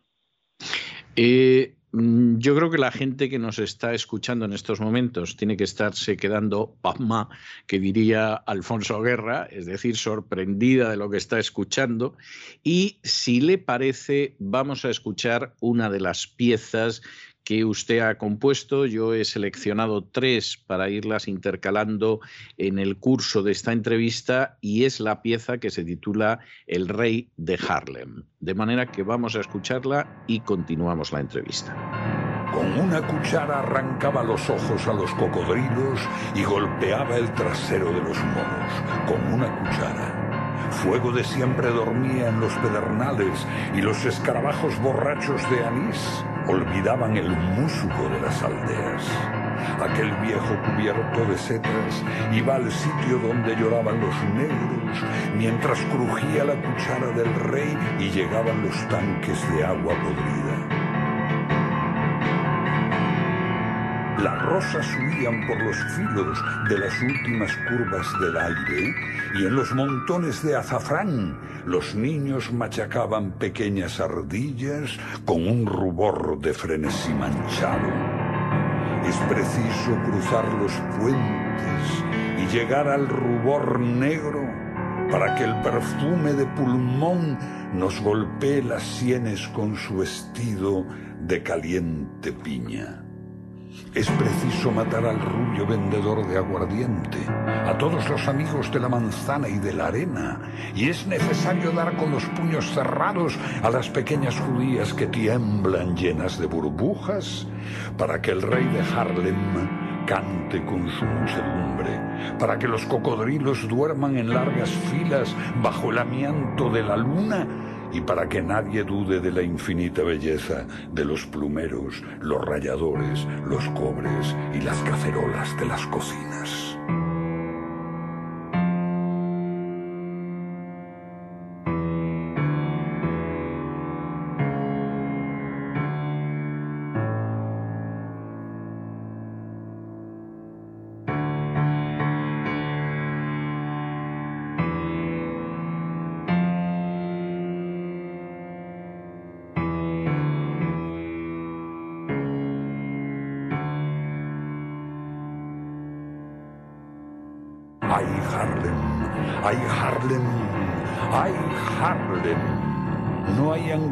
Comparable a tus ojos oprimidos, a tu sangre estremecida dentro del eclipse oscuro, a tu violencia granate sordomuda en la penumbra, a tu gran rey prisionero con un traje de conserje. Tenía la noche una hendidura y quietas salamandras de marfil. Las muchachas americanas llevaban niños y monedas en el vientre y los muchachos se desmayaban en la cruz del desperezo.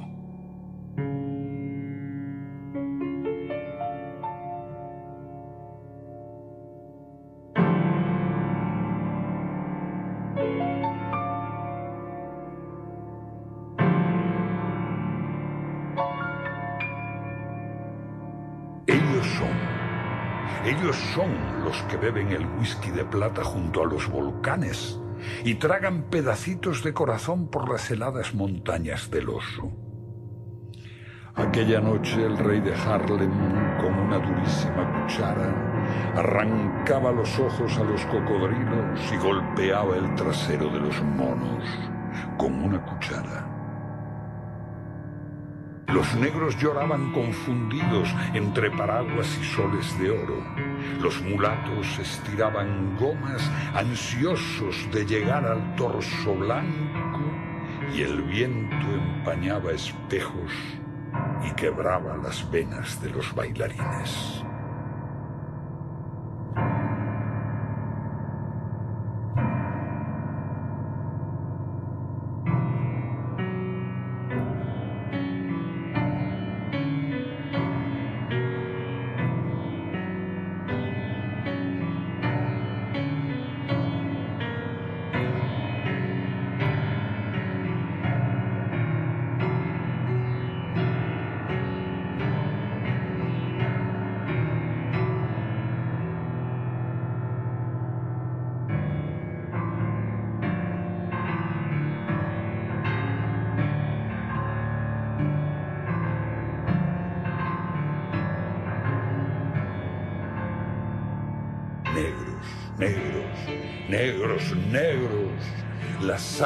No tiene puertas en vuestra noche boca arriba. No hay rubor. Sangre furiosa por debajo de las pieles, viva en la espina del puñal y en el pecho de los paisajes, bajo las pinzas y las retamas de la celeste luna de cáncer. Sangre que busca por mil caminos muertes enharinadas y ceniza de nardo, cielos yertos en declive, donde las colonias de planetas rueden por las playas con los objetos abandonados, sangre que mira lenta con el rabo del ojo, hecha de espartos exprimidos, néctares de subterráneos, sangre que oxida el alicio descuidado en una huella y disuelve a las mariposas en los cristales de la ventana. Es la sangre que viene, que vendrá por los tejados y azoteas, por todas partes, para quemar la clorofila de las mujeres rubias, para gemir al pie de las camas ante el insomnio de los lavabos y estrellarse en una aurora de tabaco y bajo amarillo. Hay que huir, huir por las esquinas y encerrarse en los últimos pisos, porque el tuétano del bosque penetrará por las rendijas para dejar en vuestra carne una leve huella de eclipse y una falsa tristeza de guante desteñido y rosa química. Es por el silencio sapientísimo, cuando los camareros y los cocineros y los que limpian con la lengua las heridas de los millonarios buscan al rey por las calles o en los ángulos del salitre.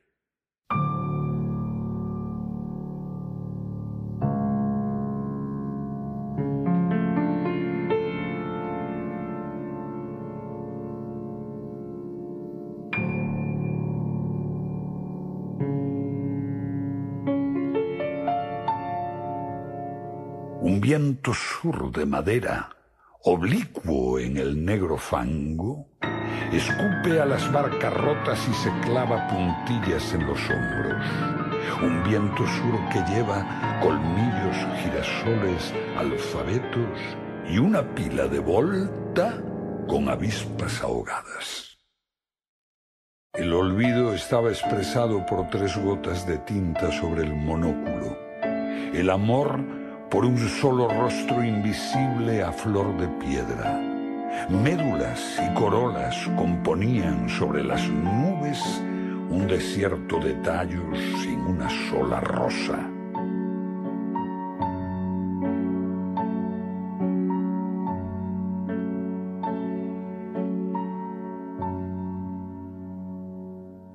A la izquierda, a la derecha, por el sur y por el norte, se levanta el muro impasible para el topo la aguja del agua.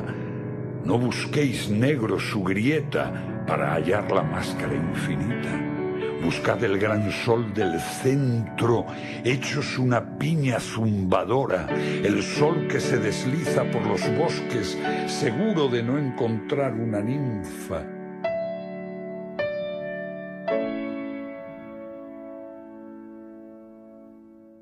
sol que destruye números y no ha cruzado nunca un sueño, el tatuado solo que baja por el río y muge seguido de caimanes. Negros, negros, negros, negros. Jamás sierpe, ni cebra, ni mula palidecieron al morir. El leñador no sabe cuándo expiran los clamorosos árboles que corta. Aguardad bajo la sombra vegetal de vuestro rey a que cicutas y cardos y ortigas turben postreras azoteas. Entonces, negros, entonces, entonces podréis besar con frenesí las ruedas de las bicicletas, poner parejas de microscopios en las cuevas de las ardillas y danzar al fin sin duda mientras las flores erizadas asesinan a nuestro Moisés casi en los juncos del cielo. ¡Ay, Harlem disfrazada!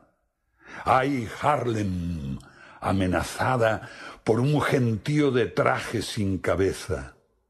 Me llega tu rumor, me llega tu rumor atravesando troncos y ascensores a través de láminas grises donde flotan tus automóviles cubiertos de dientes, a través de los caballos muertos y los crímenes diminutos, a través de tu gran rey desesperado, cuyas barbas llegan al mar. Bueno, pues eso era el rey de Harlem, que usted en su libro dice es este el gran poema neoyorquino de la sangre, si bien, como veremos, esta tiene un carácter bivalente puesto de manifiesto a lo largo de todo el desarrollo del escrito. Está dividido en tres partes bien diferenciadas, al igual que la música, cada una con su propia esfera expresiva. La primera nos muestra al rey negro de Harlem con cierto carácter mítico, el rey de la selva que domina la naturaleza desde los impulsos primarios sin el orden establecido por el mundo blanco. No obstante, frente a los gitanos del romancero, aquí apenas hay un mundo mítico, sino más bien una raza sin rumbo. Los negros de Harlem no son los gitanos del Sacromonte. Entiendo. Eh, no, efectivamente. Eh, los negros de Harlem, eh, la diferencia, bajo mi punto de vista, con los gitanos del romancero mm, gitano es que eh, los gitanos en el romancero alcanzan eh, una dimensión mitológica, mientras que los negros en, el poeta Nueva York, en, Harlem, más bien se trata de, una, digamos, una, una cosmografía humana oprimida por, eh, por el reino de los blancos, vamos a decirlo de alguna forma, ¿no? Vamos a contraponer al rey de Harlem, que queda degradado al conserje, con, con el permiso de los conserjes, ¿Por qué? Porque están oprimidos por, el mundo blanco, mientras que eso no ocurre así en el romancero gitano. Eh, ¿Quién nos recuerda las torres de Canela que, decía Lorca en el romancero? ¿no? Aquí alcanzan una, una, dimensión mitológica, mientras que en, el rey de Harlem eh, no. Entonces, esto es lo que la diferencia fundamental y esencial de, unos y otros. Eh, ¿Qué pasa con Federico? ¿Cómo se siente Federico ante ese mundo de Nueva York, donde si en España incluso los gitanos, incluso una pelea a navajazos entre gitanos se convierte en algo épico, en algo mítico, sin embargo él puede hablar del paisaje de la multitud que vomita en Coney Island o el paisaje de la multitud que orina en el Battery, en el Battery Place. Eh, ¿Cómo se siente Federico frente a Nueva York? Bueno, es una pregunta muy, compleja eh, porque yo creo que, claro, el Nueva York de 1929 es un Nueva York que tiene, está viviendo unos momentos históricos muy particulares.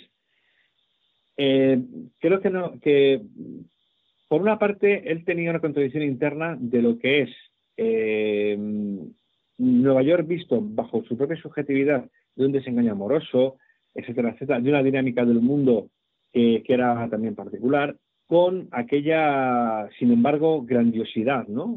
una grandiosidad que al verla de lejos, eh, pues, eh, ¿qué ángel oculto llevas en la mejilla, no? Se pregunta en la oda a Walt Whitman. Entonces creo que, desde mi punto de vista, mm, creo que Federico García Lorca tuvo una alguna contradicción interna con, con estas dos fuerzas, ¿no? Que buscaba en sus equilibrios contrarios, como dice en, un poema del, el poema doble del lago Eden. Pues eh, creo que es, que, es eso, que él sentía pues una contradicción interna bastante fuerte por lo que vivía en Nueva York, por lo que vivía interiormente, y sin embargo reconocía aquella grandiosidad de, de aquel mundo, ¿no? Sí, yo estoy de acuerdo. Yo creo que efectivamente eh, Federico se siente incluso espantado en algún momento de, de, lo que es esa Nueva York, que además no solo es la Nueva York de la Gran Depresión, que, está empezando a dejarse sentir, sino que además es la Nueva York que todavía no se ha sacudido de encima la Primera Guerra Mundial, la Gran Guerra eh, a esas alturas, ¿no?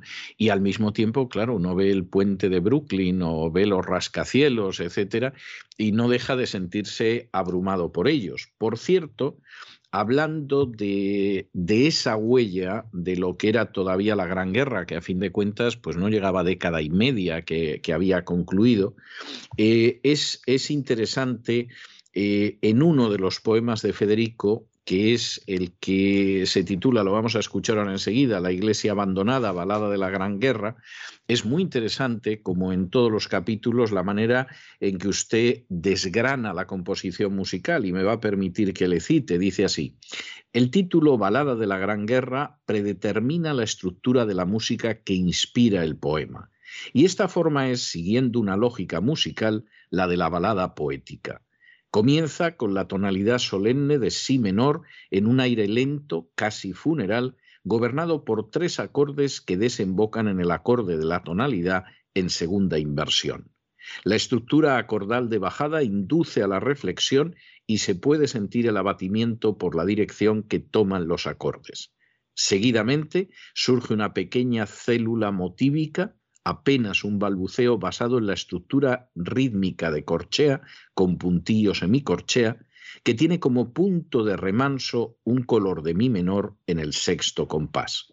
Pero toda esta calma armónica infundida por el poema se ve decididamente rota cuando golpea los ataúdes desde los más profundos bajos del instrumento, desde el averno se diría, se produce una violenta disonancia que es resuelta en la dominante de mí para renovar en un largo diminuendo al ritmo del lamento mi hijo la atmósfera desesperada del inicio. Vamos a ver, don Josué, porque esto parece para iniciados y uno se queda sobrecogido cuando lo lee, a poco que sepa de música y si no sabe nada, yo me imagino que todavía el sobrecogimiento es mayor. ¿Cómo puede don Josué Bonín de Góngora en un momento determinado estar leyendo, quizá leyendo en voz alta este poema de la iglesia abandonada de Federico y de pronto captar que la composición musical tiene que caminar por esos senderos? Pues esto es una pregunta eh, eh, también eh, muy acertada y muy difícil y muy complicada de responder, porque en realidad todo lo que se percibe, o yo por lo menos inicialmente en música, eh, es en principio un horizonte difuso, un horizonte difuso que se va haciendo cada vez más nítido a medida que la composición tira de uno. Entonces, de esta forma, la, la obra va creciendo contigo a pesar de que tú no quieras. Es más, muchas veces te lleva por caminos que, que, no son los correctos, vamos a decirlo entre muchas comillas, para la, para la lírica o la, o la comunicación espiritual de una obra.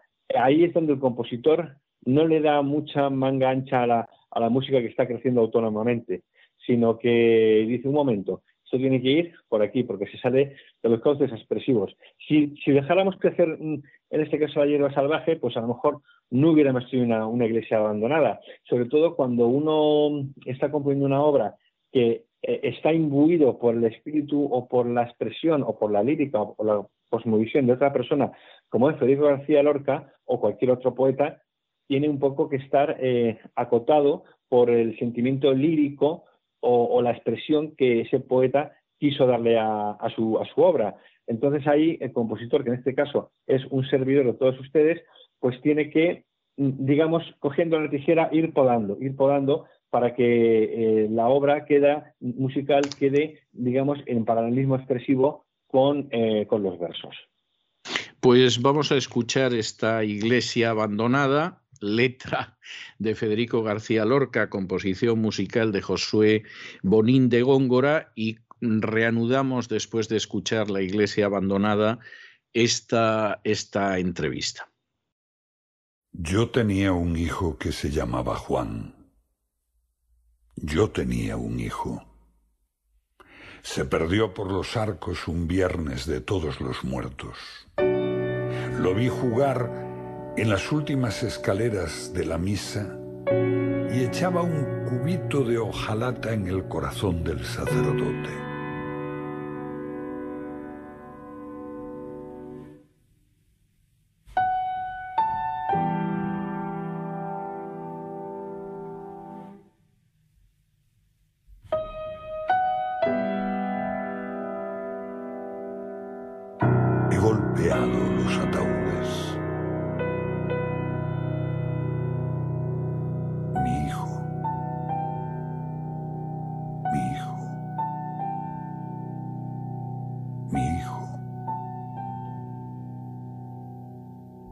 Saqué una pata de gallina por detrás de la luna y luego comprendí que mi niña era un pez, por donde se alejan las carretas.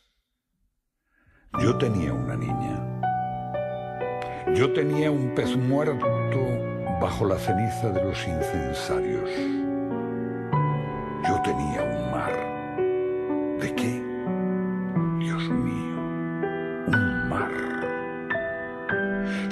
Tocar las campanas, pero las frutas tenían gusanos y las cerillas apagadas se comían los trigos de la primavera. Yo vi la transparente cigüeña de alcohol mondar las negras cabezas de los soldados agonizantes y vi las cabañas de goma donde giraban las copas llenas de lágrimas. Las anémonas del ofertorio te encontraré, corazón mío, cuando el sacerdote levante la mula y el buey con sus fuertes brazos para espantar los sapos nocturnos que rondan los helados paisajes del cáliz.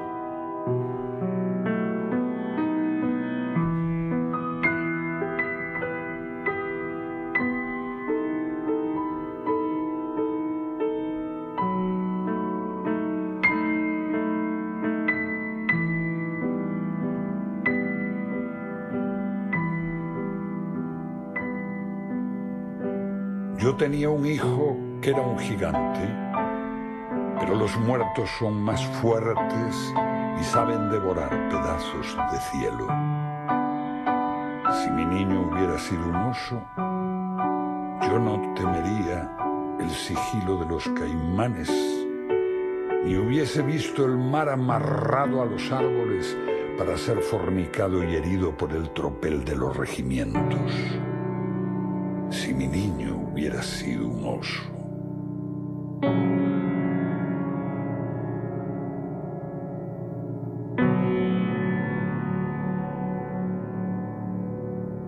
Me envolveré sobre esta lona dura para no sentir el frío de los musgos.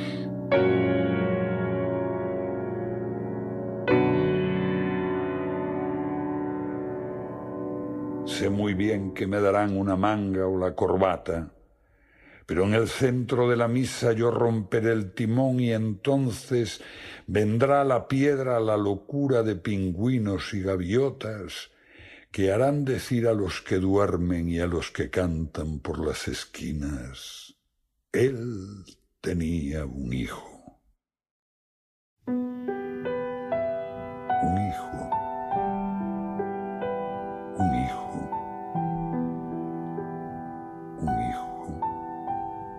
No era más que suyo porque era su hijo.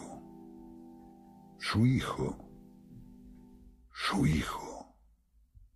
Bueno, habrán podido captar los que han escuchado la iglesia abandonada como esa descripción que da en este magnífico libro, en este poeta en Nueva York, teoría y paráfrasis de su construcción musical, Josué Bonín de Góngora. Es decir, efectivamente, la manera en que va contando, incluso dice, bueno, no era tan difícil porque era la Gran Guerra, no, era tan difícil para él, eh, pero evidentemente es algo que uno se siente hasta no solo sobrepasado, sino incluso sobrecogido. La verdad es que es algo impresionante y yo diría que además es tremendamente impresionante la forma en que traduce en la partitura el simbolismo de García Lorca. Eh, García Lorca es un poeta del que se ha dicho muchas veces que está cargado de simbolismo. No cabe la menor duda de que incluso en sus poemas más a ras de suelo eso es algo que se contempla pero en el poeta en Nueva York esto ya es algo escandaloso. Yo tengo que decir que, este libro de teoría y paráfrasis de su construcción musical de Josué Bonín de Góngora, uno de los aspectos que a mí me parecen, no voy a decir interesantísimos, me parecen subyugantes, es la manera en que va captando el simbolismo de los poemas para explicar luego cómo lo ha traducido, cómo lo ha plasmado en una partitura. Vamos a ver, don Josué, usted es músico. Este dominio del simbolismo de los poemas le viene porque tiene un lejano antepasado que era el rey del simbolismo en la poesía, que fue don Luis de Góngora y Argote, o le viene de su afición, o le viene de que ha pasado muchas horas meditando a Lorca, pero explíqueme cómo puede usted desentrañar todo ese simbolismo que luego traduce en música.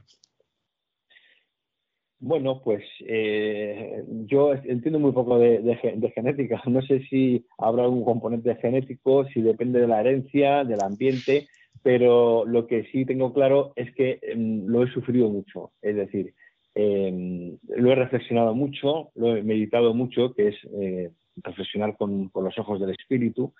Y claro, eh, he estudiado mm, interpretaciones de otros eh, de otros autores, literarios como, García Posada, muy importante. Eh, las mismas, las mismas eh, conferencias que daba Federico García Lorca sobre su poemario y las declaraciones en cartas a sus padres. Y todo esto pues te hace ver el cuadro de forma global y entonces es cuando uno llega a ciertas conclusiones.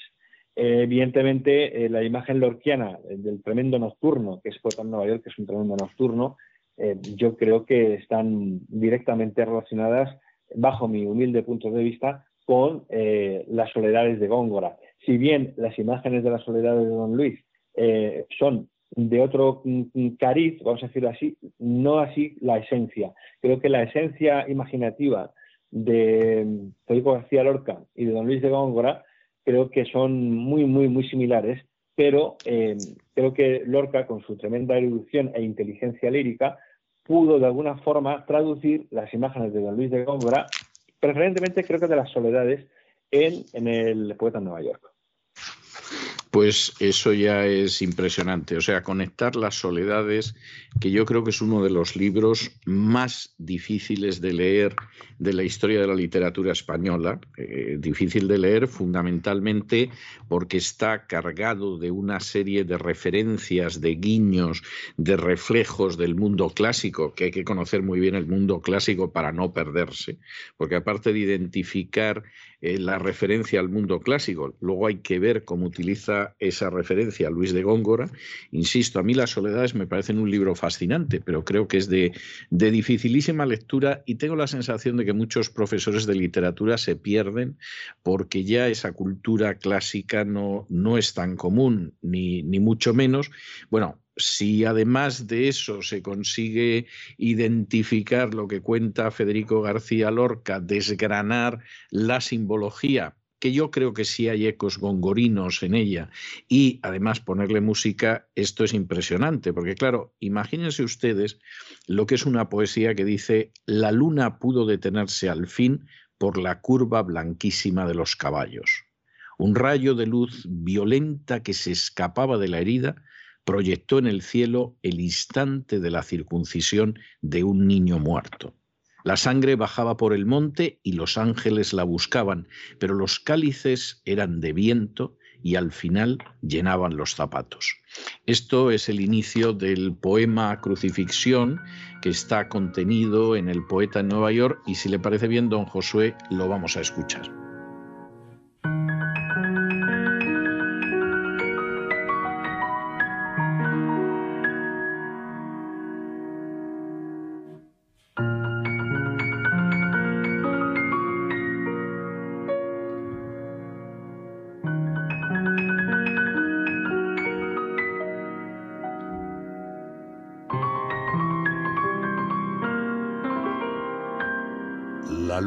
Pudo detenerse al fin por la curva blanquísima de los caballos.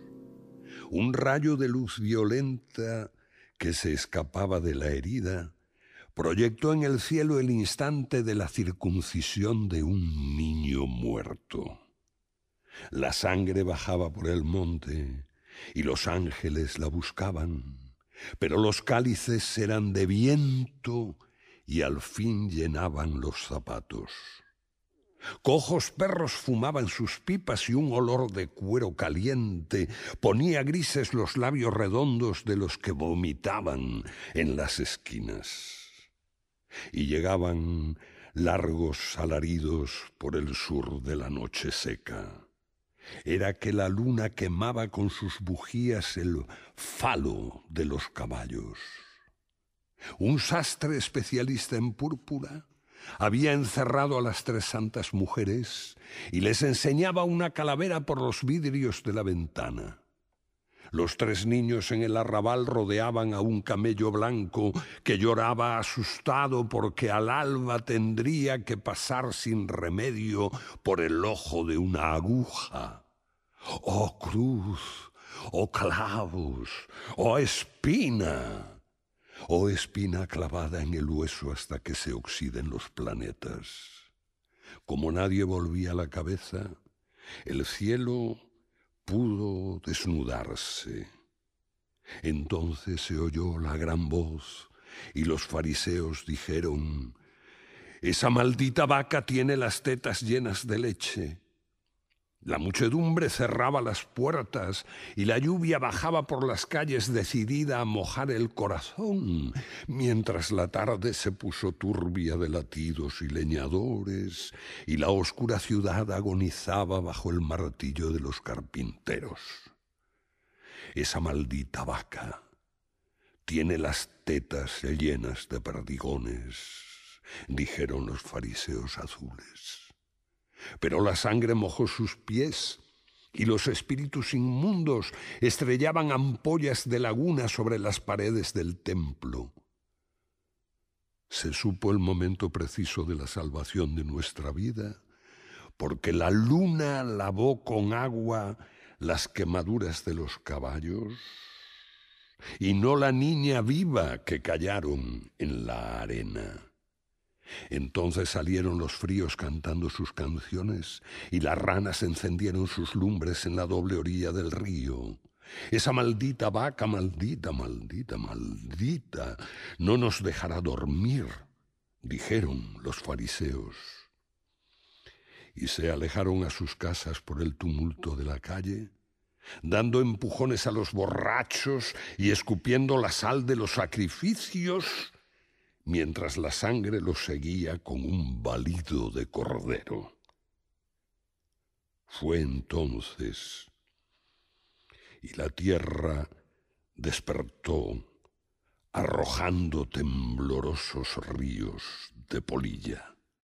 Pues ese era el poema Crucifixión transmutado en música por don Josué Bonín de Góngora y como verán ustedes no les estoy exagerando en absoluto. Tengo en la mano ahora mismo esos dos volúmenes que ha publicado la editorial Acal. Por cierto, una edición bellísima, la edición del poeta en Nueva York de García Lorca, además va acompañada de unas ilustraciones absolutamente surrealistas y llamativas, y luego el otro libro, también dentro de este estuche, que es El poeta en Nueva York, teoría y paráfrasis de su construcción musical de Josué Bonín de Góngora, todo ello además acompañado por un pendrive donde están las canciones, lo cual hace que las piezas musicales, lo cual hace que, en fin, eh, yo no sé si para regalar, yo no sé si esto lo regalaría, pero desde luego sí que es uno de esos libros que te compras para dedicarte a disfrutar y, y a orear el espíritu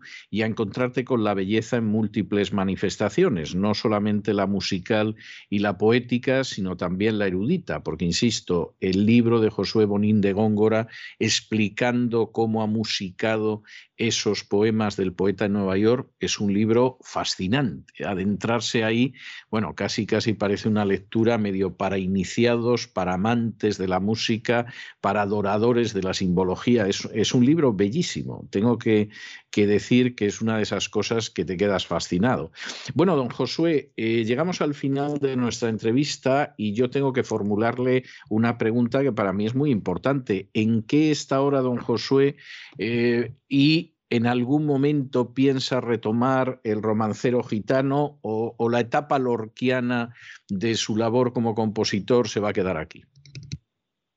Bueno, pues eh, muchas gracias por la pregunta. Eh, ahora mismo estoy en lo próximo que, creo que va a salir es la suite Benalmádena para piano, una obra compuesta en, en 17 movimientos Em, para, dedicada a la, a la, bellísima localidad eh, malagueña, y, pero con, con tintes un poco, eh, un poco, pienso yo, universales respecto a lo que es eh, Andalucía. Y sí, bueno, el romancero gitano está compuesto, a lo mejor si... O sea, está compuesto, no, no quedó por ahí truncado, sino que se compuso. Sí, sí, está compuesto en su totalidad y, bueno, pues eh, quizá haya que sacarlo algún día de, ahí, de donde está habitando ahora, que es donde tengo yo mis partituras.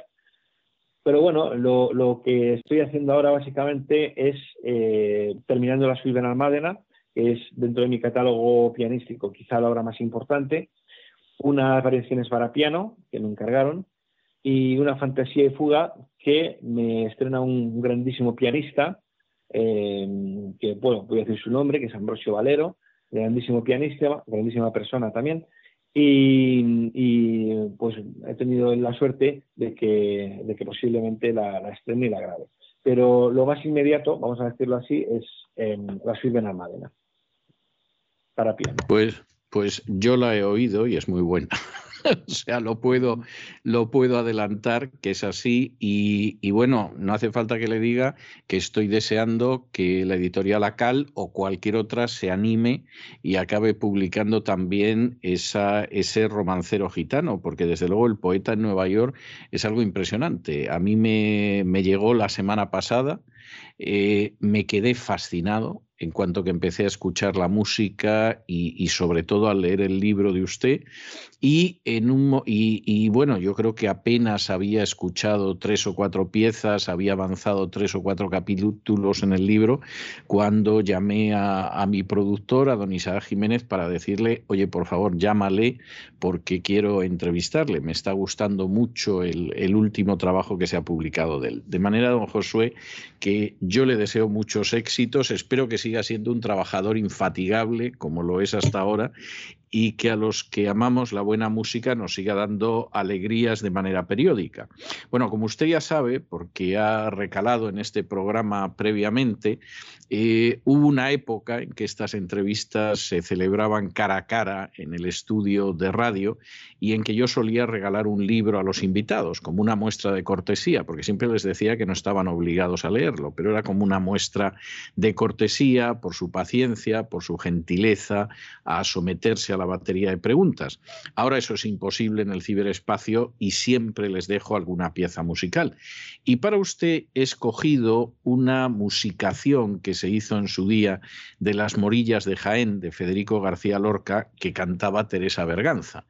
Eh, no es como las composiciones de Poeta en Nueva York. Quisiera decir que es interesante escuchar esa musicación de, la poesía de Lorca, pero está en un nivel, a mi juicio, inferior. Recuerda mucho más a esas versiones de, poesías de Miguel Hernández, de Lorca, de Machado, que todos hemos oído y que realmente tienen su mérito, pero insisto en que el nivel de, de esta obra de Josué Bonín de Góngora es un nivel que está por encima y insisto también, sin querer minusvalorar ni despreciar a nadie, pero es un nivel musical que, que, está por encima y que desde luego además va acompañado de esa exégesis de la música y de las poesías de Lorca, que ya de por sí aunque no hubiera música, merecería la pena leerla porque es una lectura apasionante. Yo creo que va a ser muy difícil en el futuro para cualquier exégeta, para cualquier especialista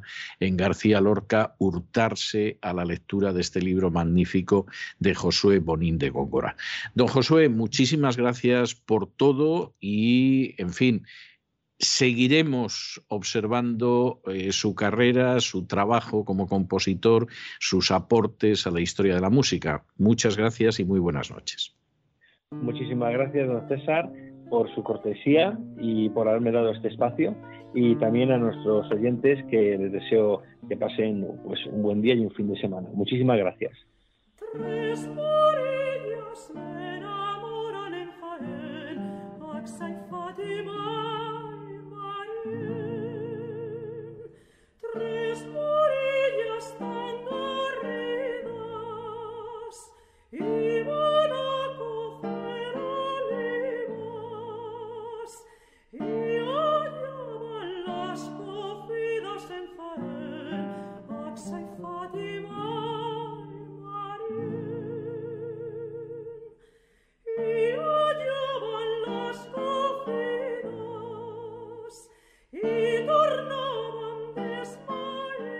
Con estos compases de esta canción relacionada con una de esas canciones, poesías populares de Federico García Lorca, hemos llegado al final de nuestra singladura de hoy del programa La Voz.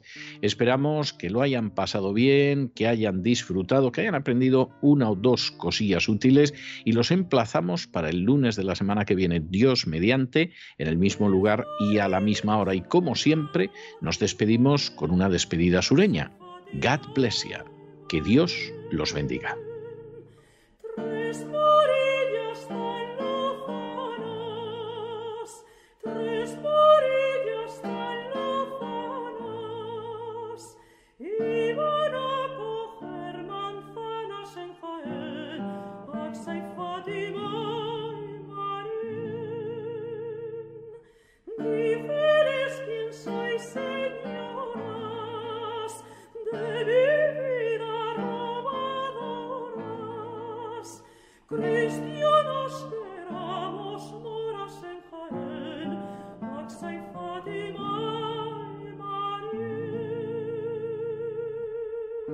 El programa La Voz es una producción de Artorias Incorporated y al amparo del derecho a la libertad de expresión no se hace responsable de las opiniones vertidas en el curso del mismo.